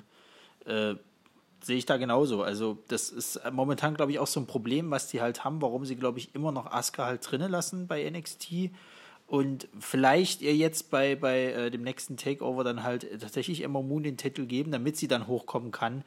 Aber auch da habe ich schon wieder, wobei bei den Damen das nicht ganz so krass ist wie bei den Männern, die Gefahr, dass sie dann halt einfach auch irgendwo mit rumdümpelt halt und nicht mehr äh, quasi gleich sofort im Titelgeschehen drin ist. Ja, klar, guck dir Bailey an, die ja auch nochmal, ne? Das, das, hat auch nicht funktioniert, die Übersetzung von NXT, wo sie super beliebt war, wo sie super angekommen ist, wo ihr ganzes Gimmick komplett funktioniert hat und dann kommt sie zu äh, War und man kriegt gar nicht hin, sie einzusetzen. Sie funktioniert einfach gar nicht und wird dann, ja, jetzt Montag ausgebuht, obwohl sie eigentlich verletzt ist, am Sau. Aber das, das Gimmick ist aber auch echt schlimm. Also mal ehrlich, nervt euch das nicht? Ja, es ist eins zu eins, das, also es ist das Gimmick, mit dem man es in NXT geschafft hat, womit man es aber das, nicht das war nicht die Frage. Hat. Das war nicht die Frage. Es war, nervt euch das nicht. Ich, ich, ich mag Bailey und ich finde ihr Gimmick nicht hochgradig nervig. Ich finde manche Sachen finde ich nicht richtig ausgespielt am Ende, aber ich, ich, ich mag Bailey. Anni, sag, ob du das, sag, ob du das Gimmick gut findest oder nicht. Menschenskinder, ich finde das, find das, Gimmick, find das Gimmick vollkommen okay. Ich bin nicht die Zielgruppe, deswegen kann ich mit Bailey, Baileys Gimmick nichts anfangen. Punkt.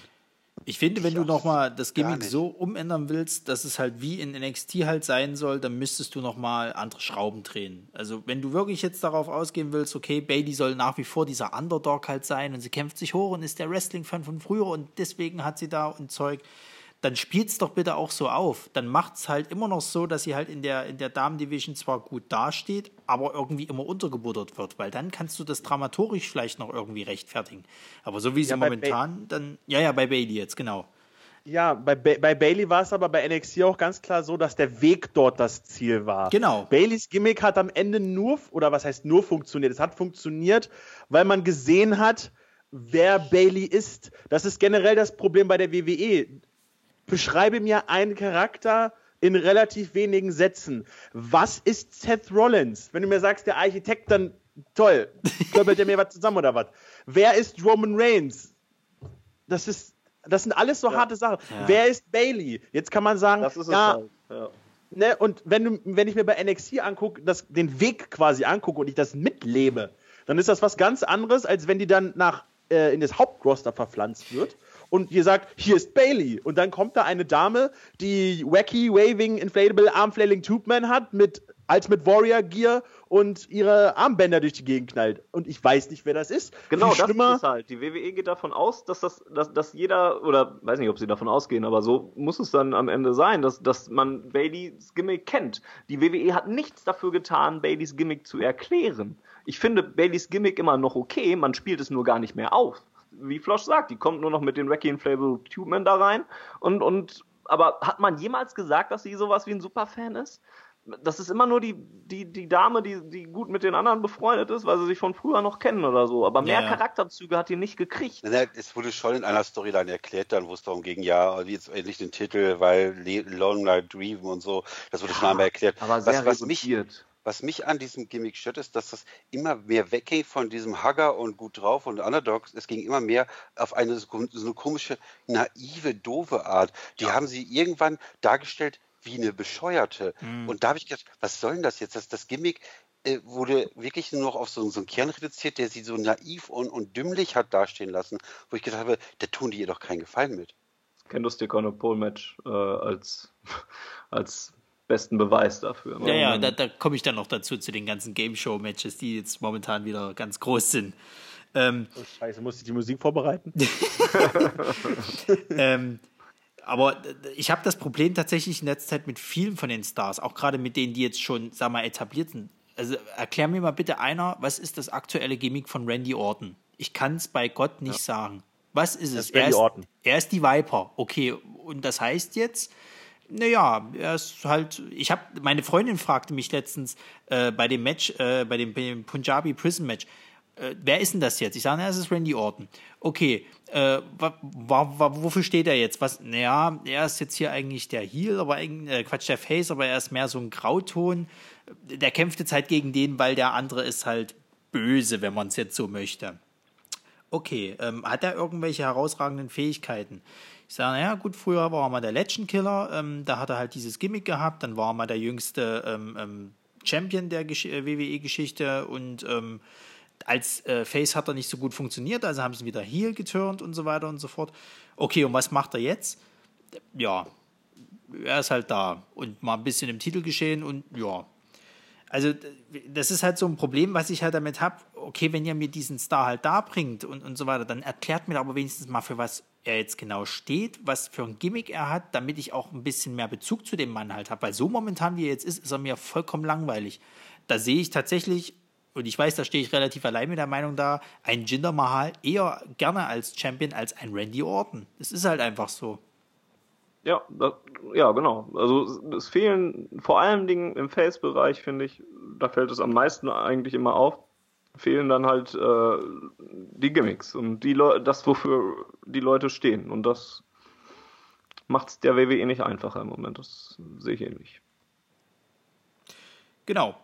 Die Gimmick-Matches, die ja momentan wieder sehr groß im Kommen sind, bin ich ein bisschen zwiegespalten, weil äh, als wir noch nicht in der PG-Ära waren, wo es ja auch noch äh, ums äh, Verrecken gerne gebladet wurde, finde ich, hatten diese Matches noch eher Bestand. Ähm, als mehr jetzt, also heute finde ich die teilweise eher lächerlich, weil sie dann so unnötig in die Länge gezogen werden und wir das ja schon, glaube ich, in dem Battleground äh, äh, Podcast, äh, also in der, in der äh, ähm, Review äh, gesagt habt, ist unglaubwürdig darzustellen, dass eine Aktion wie eine Leiter hochzuklettern so unglaublich schwer ist. Wo man zwar natürlich dann immer noch sagen kann, okay, er hat jetzt schon irgendwie 15 Minuten äh, pure, pure Ausdauer in dem Match halt gelegt, vielleicht ist es dann ein bisschen schwieriger, aber das ist schon übertrieben. Und ähm, am schlimmsten finde ich, hat man es jetzt gesehen bei dem Flag Match. Da fand ich das, das Punjabi Prison tatsächlich noch interessanter bei Battleground, um das jetzt mal kurz so als äh, äh Beispiel zu nehmen aber teilweise nervt mich dann auch so diese Dummheit. Man kann das ja dann noch wenigstens ein bisschen intelligenter halt gestalten, aber ein Rusev, der dann zum Beispiel jetzt ähm, diesen äh, Flaggenmast halt kurz wegnimmt, um Cena eine damit überzubraten, sehe ich als intelligenter an, als ein Cena, der sich hinstellt und versucht, äh, die Fahne aufzuhalten, dass er ja nicht in diesen Flaggenmast geht, weil er ist ja so kraftvoll und er kämpft für Amerika und bla. Das kaufe ich euch nicht ab, ganz ehrlich. Ja, äh, speziell Leitermatches ist ein super Thema. Das nervt mich unglaublich. Der, der braucht eine Stunde, um da hochzuklettern. Natürlich äh, sieht man, dass er sich dabei sechsmal umschaut, weil er auf jemanden wartet, der ihn daran hindert. Aber zwei Minuten später rennt er da hoch oder springt mit zwei Sätzen da hoch, um jemand anders da runterzuhauen. Das ist alles so unlogisch gebuckt, dass man nach einer halben Stunde Match da vielleicht wirklich noch hochkraucht oder mit einem verletzten Bein, alles gut. Aber die Sachen waren schon immer unlogisch und ich habe das Gefühl, die werden tatsächlich immer schlechter. Dass beim den ersten Leitermatches, die noch echt was Besonderes waren, weil die nicht so inflationär benutzt wurden, wirkte das auf mich nicht so albern. Natürlich haben die auch zum Schluss dann sich noch mit Mühe hochgeschleppt, einen Shawn Michaels oder Razor Ramon oder so. Aber heutzutage wirkt das echt albern und da sieht man auch, wer gut ist in diesen Matches und wer nicht. Ein, ein Jeff Hardy würde ich jederzeit heute noch in jedes Leitermatch packen, weil ich einfach weiß, der unterhält mich fantastisch. Aber es werden immer häufiger auch große oder langsamere Typen da reingeschleppt, die dann höchstens die Leiter schwungvoll umschmeißen können oder Leute dann vermöbeln. Aber da denke ich mir so, hm, naja, weiß ich nicht. Früher war das, du wusstest, da wurden sechs Techniker in so ein Money in the Bank gesteckt und da waren noch Sheldon Benjamin und solche Leute dabei. Da wusste ich, ja, jetzt gleich brennt hier die Hütte. Und heute denke ich so, oh Gott, hoffentlich ziehen die es nicht zu lange. Na, habt ihr die Hintergrundinfos, wie das da jetzt äh, äh funktioniert, wenn ich mir jetzt äh, so vorstelle, SummerSlam gibt es jetzt ein Leitermatch, pass auf, Cesaro, du bist mit drin, Seamus ist mit drin und äh, Jeff Hardy ist mit drin. Und Seamus hat aber in seinem Leben jetzt äh, noch nie ein Leitermatch gemacht. Hat er dann jetzt äh, die Zeit, das zu üben oder muss er dann halt ein, äh, einfach improvisieren während des Matches? Also wie darf ich mir das vorstellen? Die üben das bis zum Erbrechen. Schon. Ja, ja, die haben jeder Spot, wie jeder Spot, der sonst zu schweren Verletzungen führen würde, wird geübt bis zum Erbrechen. Also ähm, ich weiß, dass ich beim Fanfest habe ich gefragt und hat Shawn Michaels damals gesagt, dass sie für ein Leitermatch trainieren, das wissen die immer schon so vier bis sechs Wochen vorher, trainieren die äh, quasi nichts anderes, weil die normalen Matches sind bei denen auswendig gelernt, weil die ja immer ihre Folgen haben. Also ein Leitermatch, da setzen sie sich vorher zusammen, welche Spots wollen wir bringen, was traust du dir zu, was können wir machen. Also das machen die bis zum Kotzen. Okay, gut, dann, dann liegt es wirklich an der Kreativität der einzelnen Leute. Ja.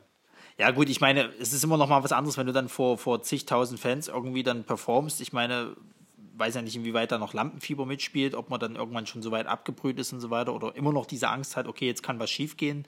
Ähm, aber ja, ich, ich verstehe, was du meinst. Also, ähm, es gibt so Situationen, das sind ja dann, das wird ja immer ganz gerne dann immer so äh, auch im Internet breitgetreten, wenn du halt eben einen Fehler siehst und das ist jetzt gerade nicht so abgelaufen, wie es halt sein sollte.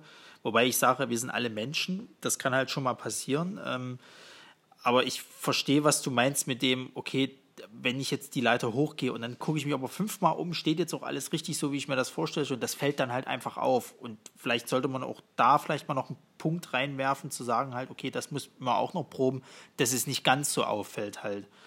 Weil letzten Endes sind es auch nicht weiter als Stuntman bzw. Schauspieler und beim Film weiß ich zumindest, dass da halt auch äußerst peinlich darauf geachtet wird, dass es halt nicht auffällt, dass das jetzt hier alles eben so inszeniert aussieht. Ja. Ja, wobei, so bei manchen Sachen, also dass es jetzt lange dauert, da so, so eine Leiter hochzuklettern oder so, klar sieht das dann schon mal doof aus, aber das, das, das habe ich mittlerweile einfach unter, das ist, das ist Wrestling abgespeichert. Wir im Catchcast sagen dann schon öfter mal irgendwie, dass das so ist wie so ein Irish Whip oder so, ist auch bescheuert, dass die da immer laufen und sich dann in eine Ringecke schmeißen oder ja. sonst was. Ähm, manche Dinge akzeptiere ich dann halt auch, weil es Wrestling ist und, und so Sachen wie Timing oder so, dann das es geht ja auch manchmal einfach um ein, zwei Sekunden. Ne? Das sind Sekunden, wo du gerade dann nicht am Ort bist und schon sieht das doof aus. Und das kann dann halt mal passieren. Und ja, da, da rege ich mich gar nicht so groß drüber auf, muss ich sagen. Ja, das ist richtig. Also äh, ich weiß, was mich ganz besonders, also es ist tatsächlich das Punjabi Prism Match, was mich da ganz besonders äh, gestört hat, war die Tatsache nicht mit dem diese Matchart an sich, wie sie halt rauskommen aus dem Käfig, sondern dass halt ein Randy Orton theoretisch hätte vom, vom ersten äh, Cage sofort zum zweiten hätte rüberspringen können und dann wäre er raus gewesen halt. Und es sah auch tatsächlich sehr danach aus. Und das ist dann schon so ein Ding, wo ich mir sage, okay, jetzt ist es halt mehr einfach, das kann ich mir auch nicht mit, mit äh, das ist Wrestling halt ähm, gut reden, sage ich jetzt mal. Ja, dann natürlich wieder eine andere Kategorie, in die, in die das dann fällt. Ne? Das ist äh, richtig, klar. Wie steht ihr im Allgemeinen zu solchen Gimmick-Matches? Guckt ihr das euch schon noch gerne an oder sagt ihr, naja, weniger ist dann doch mehr? Also meine äh, Lieblingsmatch ist das Singles-Match. Ich wollte gerade sagen, ja. Ich bin kein Fan von Gimmick-Matches. Heutzutage bei der WWE sowieso nicht, weil ich immer noch so im Kopf habe, ein Gimmick-Match sollte. Sorry. Äh, wenn es irgendwie passt. Und das habe ich halt nicht, wenn ich jetzt schon weiß, dass in sechs Monaten Hell in a Cell ist oder TLC oder was auch immer und ich genau weiß, okay, da wird jetzt eine Storyline aufgebaut, die dann irgendwie in dieses Hell in a Cell Konzept passt. Ja. Und wenn es gut läuft. Wenn es gut läuft, ja. ja. Ähm, aber ich, ich mag eben, ich, ich bin, ich gucke Wrestling, weil ich das In-Ring-Produkt wirklich gut finde. Und weil ich eben weiß, dass heutzutage bei vielen Leitermatches entweder die Leute nicht in der Lage sind, Athletik zu zeigen, oder dass es dann zu 100% nur ein sogenanntes Spotfest ist. Da weiß ich schon, okay, das ist nicht so mein Fall. Oder wie bei Table Matches, wo man dann dadurch gewinnt, dass jemand durch den Tisch gehauen wird und es heutzutage dann oftmals so passiert ist, dass man durch den Tisch stolpert oder so. Ich, wenn so eine Matchart kreativ gezeigt wird, wenn das da irgendwie mit eingebaut wird, dann kann ich damit echt gut leben und dann kann ich es auch gut finden. Aber ich bin jemand, der sagt, das, die, das beste Match können mir zwei Akteure zeigen, wenn sie direkt in einem Wrestling-Singles-Match aufeinandertreten. Und ich weiß, dass äh, Gimmick-Matches sehr beliebt sind, aber mir ist das dann eher der Fall, nee, ich, ich mag dann lieber normales Singles-Match am meisten. Bei mir noch ein bisschen anders. Also ich habe, äh, ich, ich mag ein Leather-Match zum Beispiel immer weil ich weiß, dass ich da halt in den meisten Fällen spektakuläre Unterhaltung kriege. Und dann werde ich in den meisten Fällen auch tatsächlich nicht enttäuscht dabei. Ich sehe das genauso wie Flosch, dass es schon immer irgendwie auch passen sollte zu irgendwas oder idealerweise natürlich ein Fädenabschluss ist für eine Rivalität, die besonders persönlich ist oder sonst was. Das gelingt auch heutzutage nicht mehr ganz so oft, muss man sagen. Ähm, grundsätzlich finde ich es aber okay, ein Gimmick-Match zu zeigen, um es unterhaltsamer zu machen auch. Also ein Leather-Match um äh, ein Intercontinental-Title oder was auch immer, ähm, finde ich mit fünf Leuten dann auch, kannst du auch mal bringen oder so, solange es dann halt eben nicht jede Woche so weit ist oder sowas. Ich brauche nicht immer unbedingt nur Singles-Matches, bin da nicht so ganz so puristisch, wie es Flosch ist. Ähm, es hat aber auch seine Grenzen. Ein Punjabi Prison Match brauche ich nicht oder irgendwelche On-a-Pole-Matches oder ich brauche keinen äh, High-Käfig, der über den Ring aufgehängt wird oder so. Also da ist dann auch mein Rahmen erreicht, wo ich sage, das brauche ich gar nicht, kann es mir mit weggehen oder so. Ja, freue ich schon mal auf SummerSlam. Ja, ja, ich weiß. ähm, deswegen kam ich ja drauf. Und aber so ist, das sind die Sachen, die ich nicht brauche, wenn es so um Leiter-Matches oder Tables-Matches geht oder so, dann bin ich eigentlich im Prinzip noch dabei, weil ich sage, dass die dann auch eine gewisse Abwechslung und Unterhaltung mitbringen. Ja, Marco, wie ist es bei dir? Ja, ähm, solange die selten und sinnvoll eingesetzt werden, kann ich mit Gimmick-Matches gut leben. Okay, dieses On-a-Pole-Matches und sowas, das ist Schwachsinn, genau wie diese, damals, wo die mit so einem Band aneinander, da mussten die Ecken an, wie hieß das nochmal, Texas On-a-Pole, wie hieß denn das? Texas Bullrope. Ja, so, so ein Schwachsinn braucht wirklich kein Mensch. Ich mag Aber, auch besonders gerne. aber so ab und zu ein, ein aufgrund der Storyline herbeigeführtes Hell in a Cell, wo man weiß, die beiden, jetzt wollen die sich wirklich geben und keiner soll sich einmischen und das muss auch wirklich dann unangetestet bleiben. Die hauen sich da die Scheiße raus, so wie ein Undertaker gegen ein Mankind das gemacht hat, so, so. Und das wirklich nur sporadisch, finde ich super. Feiere ich total können die gerne bringen. Aber seitdem zum Beispiel Käfigmatches nicht mehr so sind wie früher, wo es wirklich nur um die Flucht ging, sondern heutzutage kannst du auch gepinnt werden und Aufgabe, das macht das ganze Käfigmatch schon mal sinnlos. Also knicken. Tables Match wurde mir auch zuletzt zu, zu häufig mit so einem Stolperer oder Hups, äh, ja, jetzt bin ich da reingefallen. Auch das ist nicht mehr das Gleiche.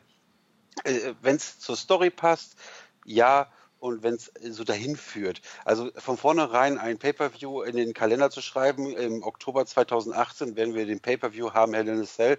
Ja, geil, super. Das wird ja bestimmt was ganz Besonderes und gar nicht herbeigeführt und konstruiert. Äh, dann mag ich das nicht. Oder so Money in the Bank einmal im Jahr, um diesen Koffer zu machen, mag ich nach wie vor. Das Konzept finde ich gut. Nur sollte man bei der Auswahl der Leute mehr darauf achten, dass wirklich von mir aus sechs Leute außer Mit- oder Undercard da reinpacken, damit das wirklich mal, wow, jetzt kriegen wir eine ganz neue Storyline. Ich meine, tatsächlich einer der besten Momente der letzten Jahre für mich war, dass Zack Ryder den EC-Titel bei WrestleMania geholt hat in einem Leitermatch. Das war unfassbar. Damit hat doch wirklich nur, wenn du auf den gewettet hättest, wärst du jetzt reich. Ja, also ich habe auch so meine Probleme mittlerweile, weil, wie gesagt, es sind mittlerweile einfach viel zu viele Gimmick-Matches. Und ähm, womit ich das meiste Problem habe, ich war äh, früher ein Riesenfan von diesen Hell in a Cell Matches. Jetzt werden natürlich die Leute wieder sagen, oh, der Kleine steht auf brutale Sachen und tralala.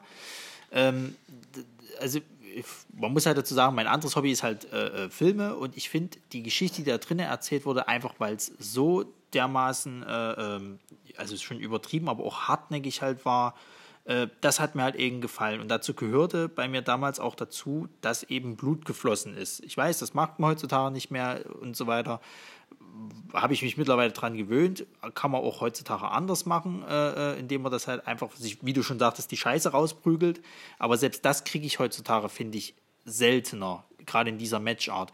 Und wenn man dann eben wirklich sagt, okay, wir haben jetzt im Oktober ein äh, äh, Großevent, der eben den Namen Hell in a Cell trägt und wir wissen, mindestens ein Hell in a Cell wird definitiv passieren. Meistens sind es ja dann schon zwei oder wie es einmal war, drei, wo du dann einfach übersättigt bist. Dann kann ich das nicht ernst nehmen, weil für mich war das Hell in a Cell immer der Abschluss einer Fehde. Ganz klassisch die Fehde von Batista gegen Triple H damals, die wirklich in diesem Hell in a Cell gegrenzt hat, wo Triple H das erste Mal eine Hell in a Cell verloren hatte. Und wie die sich da wirklich dermaßen äh, da drinnen halt aufs Gesicht gegeben haben, das war einfach, ja, super. Ähm, genauso ist es aber auch tatsächlich mit vielerlei anderen Matches, Cage-Matches, wie du schon sagtest halt. Ich äh, finde es mittlerweile auch nicht mehr so geil, dass halt dieses, dieses Escape-Konzept äh, äh, einfach fast schon fallen gelassen worden ist.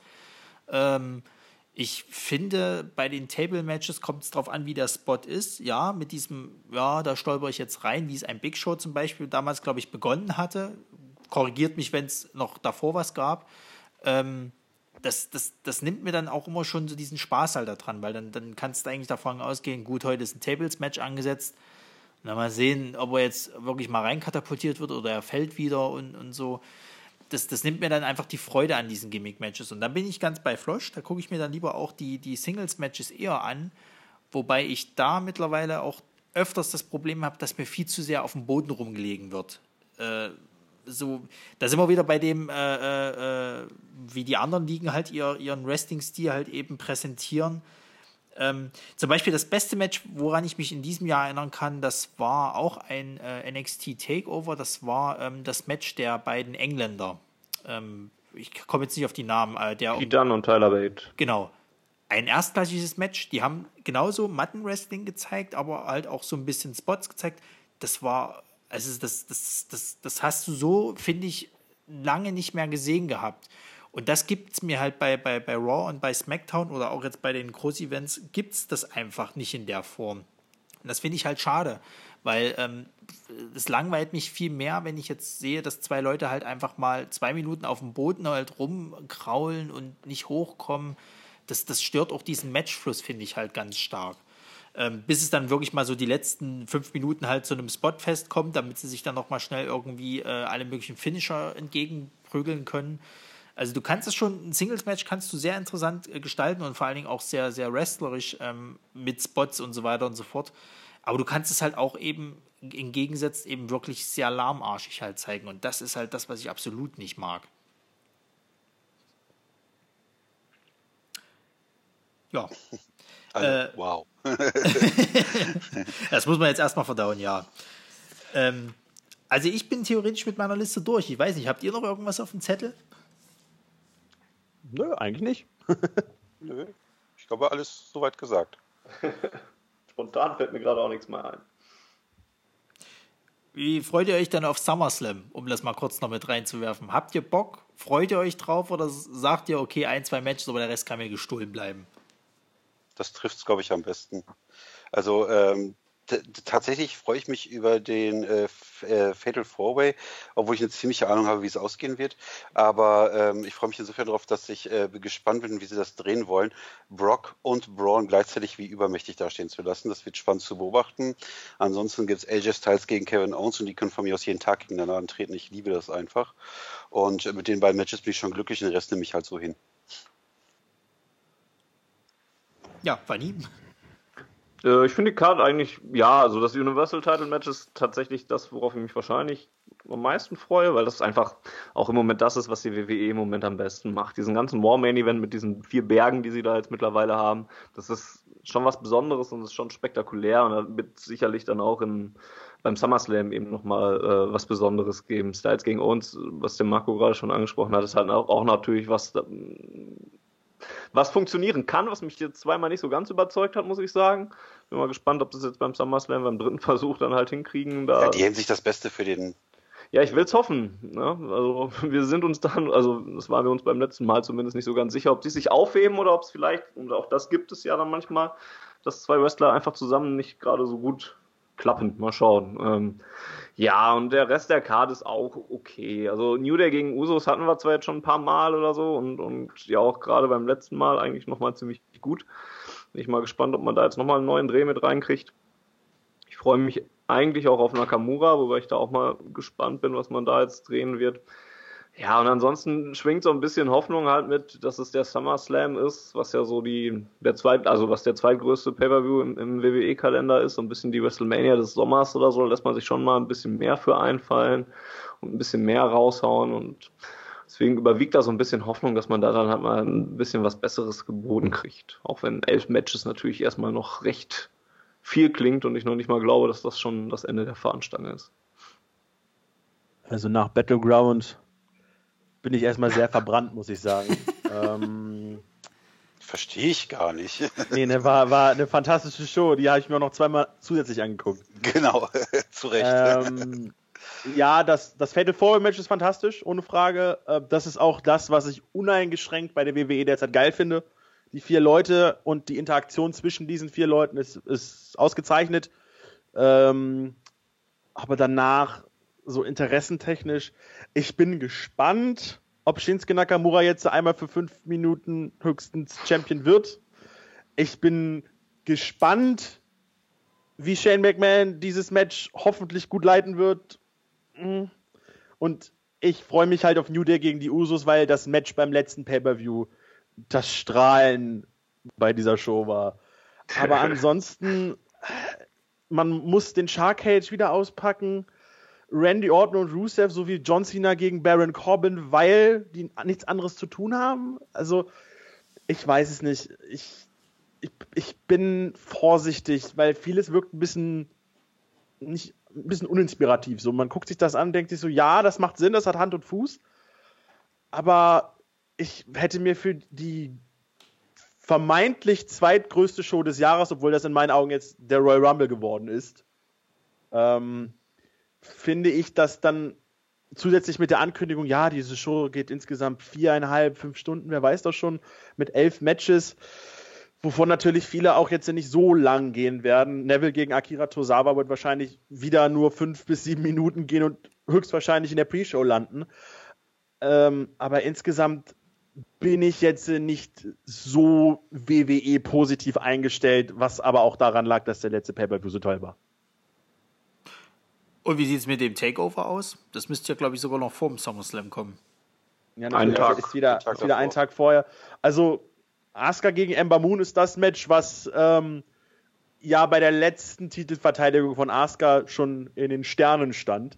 Und deswegen auch ganz, jetzt nicht unbedingt gut aufgebaut wurde, aber es hat sich von allein geschrieben, sagen wir es mal so. Asuka haut sich wieder weiter durch die ganzen Leute durch und Ember Moon muss dann eben nur die Schlüsselmatches gewinnen. Und das ist wieder was, was sich von allein schreibt. Ähm, Alistair Black gegen Hideo Itami, mein Gott, das ist ein Match, was wir vor Jahren noch die Leute, die, die äh, damals noch Tommy End gesehen haben und die damals noch Kenta im japanischen Bereich kannten, so wo sie gesagt haben, oh, das ist ein Match, was eventuell mal in den Träumen stattfinden könnte. Das, das wenn man die beiden machen lässt, dann wird das fantastisch werden. Mhm. Genauso wie das mit Andrade Almas gegen Johnny Gargano aus. Das sind so zwei Matches, hey, das sind zwei Ikonen, die sich, die sich Namen unterhalb der WWE gemacht haben. Lasst die bitte machen. Baut nicht zu viele Eingriffe ein, dann könnte das eine echt runde Sache werden. Authors of Pain gegen Sanity ist wieder eine kleine Bewährungsprobe für die Authors of Pain, mhm. weil die Authors of Pain haben fantastische Matches gegen DIY gehabt aber sie sind halt noch nicht lange dabei. Sie haben eine bestimmte Art zu wresteln und sie sind halt, sie sind halt in eine bestimmte Sparte gedrückt. Und ich bin sehr gespannt, wie das gegen ein Kaliber von Sanity klappen wird, weil die eben jetzt auch nicht die Highflyer sind, sondern das sind, das sind zwei Wuchtbrummen.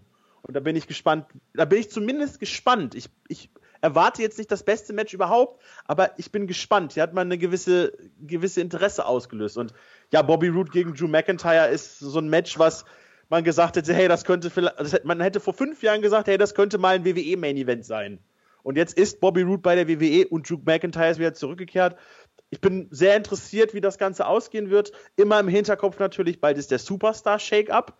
Wer wird gehen? Wer wird den Titel hier verliehen? Ich gehe fest davon aus, dass Asuka beispielsweise ihren Titel jetzt abgeben wird. Sie hat alle Rekorde eingestellt, sie hat alles besiegt. Ember Moon würde frischen Wind reinbringen, wo man ja jetzt mit dem Mayan Classic dann bald neue Herausforderin wahrscheinlich hat. Und Asuka könnte eben die Women's Division im Hauptroster noch wieder auflockern.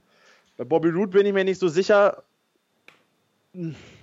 Bobby Roode bei NXT und bei der, bei der WWE ist eine ganz spezielle Angelegenheit und ich persönlich würde eher lieber Drew McIntyre jetzt wieder einen Hauptroster sehen, weil der sich in den letzten drei bis vier Jahren wesentlich stärker weiterentwickelt und sich einen Namen gemacht hat, als es ein Bobby Roode der Fall war, der ja schon seit etlichen Jahren jetzt ein gemachter Name ist. Ich finde, Bobby Roode ist, ist so, ein, so, ein, so, ein, so eine sichere Bank, kannst du eigentlich schon sagen. Jetzt nichts Außergewöhnliches, Teil. aber funktioniert halt. Der funktioniert, das, das, das kannst du machen lassen, der funktioniert mindestens durchschnittlich. Aber Drew McIntyre ist jemand, wo ich sagen kann, ja, kommt, versucht es. Er war vor, vor einigen Jahren war er der Chosen One mhm. und dann hat man ihn gefeuert und dann war er in einer Band und dann, ne, wir kennen die Geschichte von ihm.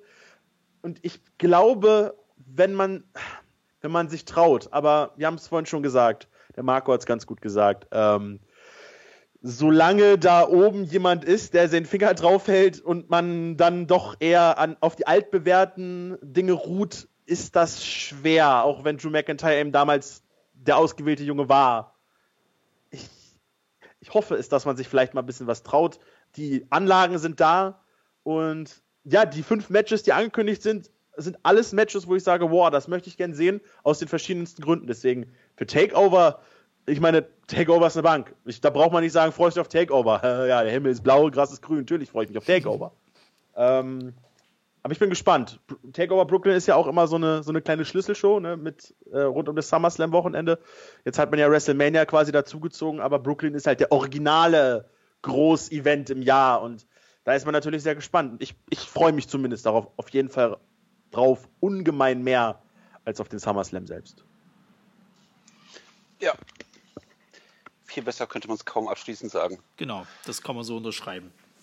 Dann äh, bedanke ich mich bei allen Teilnehmern. Äh, hört euch definitiv den Cagecast an und auch den Kappa Haters Podcast. Ähm, ich äh, sage herzlichen Dank an den äh, Flosch, an den Fanny gerne und doch. an den äh, Marco. Sehr Hat gerne. mir sehr viel Spaß gemacht. Wir haben ein bisschen was tatsächlich auch reinbringen können, so ein bisschen informativ. Mal gucken, wie es angekommen ist, ob es überhaupt irgendjemand interessiert. Ich hoffe doch. Ähm, ja, ich wünsche euch natürlich noch eine schöne Woche liebe Zuhörer, vielen Dank, dass ihr noch hier zugehört habt und dran geblieben seid, hoffentlich. Und ich bedanke mich natürlich auch an den Sascha, der hier ähm, wie immer die Technik äh, überwacht hat. MVP der Show. Genau. Flosch weiß das, wie wichtig das ist. Ich, ich weiß das, wie sich das anfühlt, weil die ganze Technikangelegenheit mache ich ja nebenbei. Und äh, deswegen kann ich das zu schätzen wissen, die Technik im Hintergrund zu machen. Deswegen dicke Props. Das Ding ist ja auch immer so, als Techniker hast du die Macht, eigentlich einfach mal jemanden abzuschalten. Wenn du sagst, okay, es reicht, ich kann dein Gebabbel nicht mehr hören, oder du spielst halt irgendwas ein. Das, das ja. Das ist eine Macht, die man mir nicht geben sollte. Ja. ich wollte gerade sagen, ich bin wahrscheinlich seit 20 Minuten schon stumm geschaltet. Hast du was gehört? Hat da wer geredet? Genau. Hä? Was? Hä? Wir sitzen hier zu dritt am Tisch. Nein, äh, ja, dann äh, beende ich das Ganze und äh, sage herzlichen Dank und hört euch auf jeden Fall mal in die Podcasts rein. Es lohnt sich. Damit gebe ich ab. Wiederhören.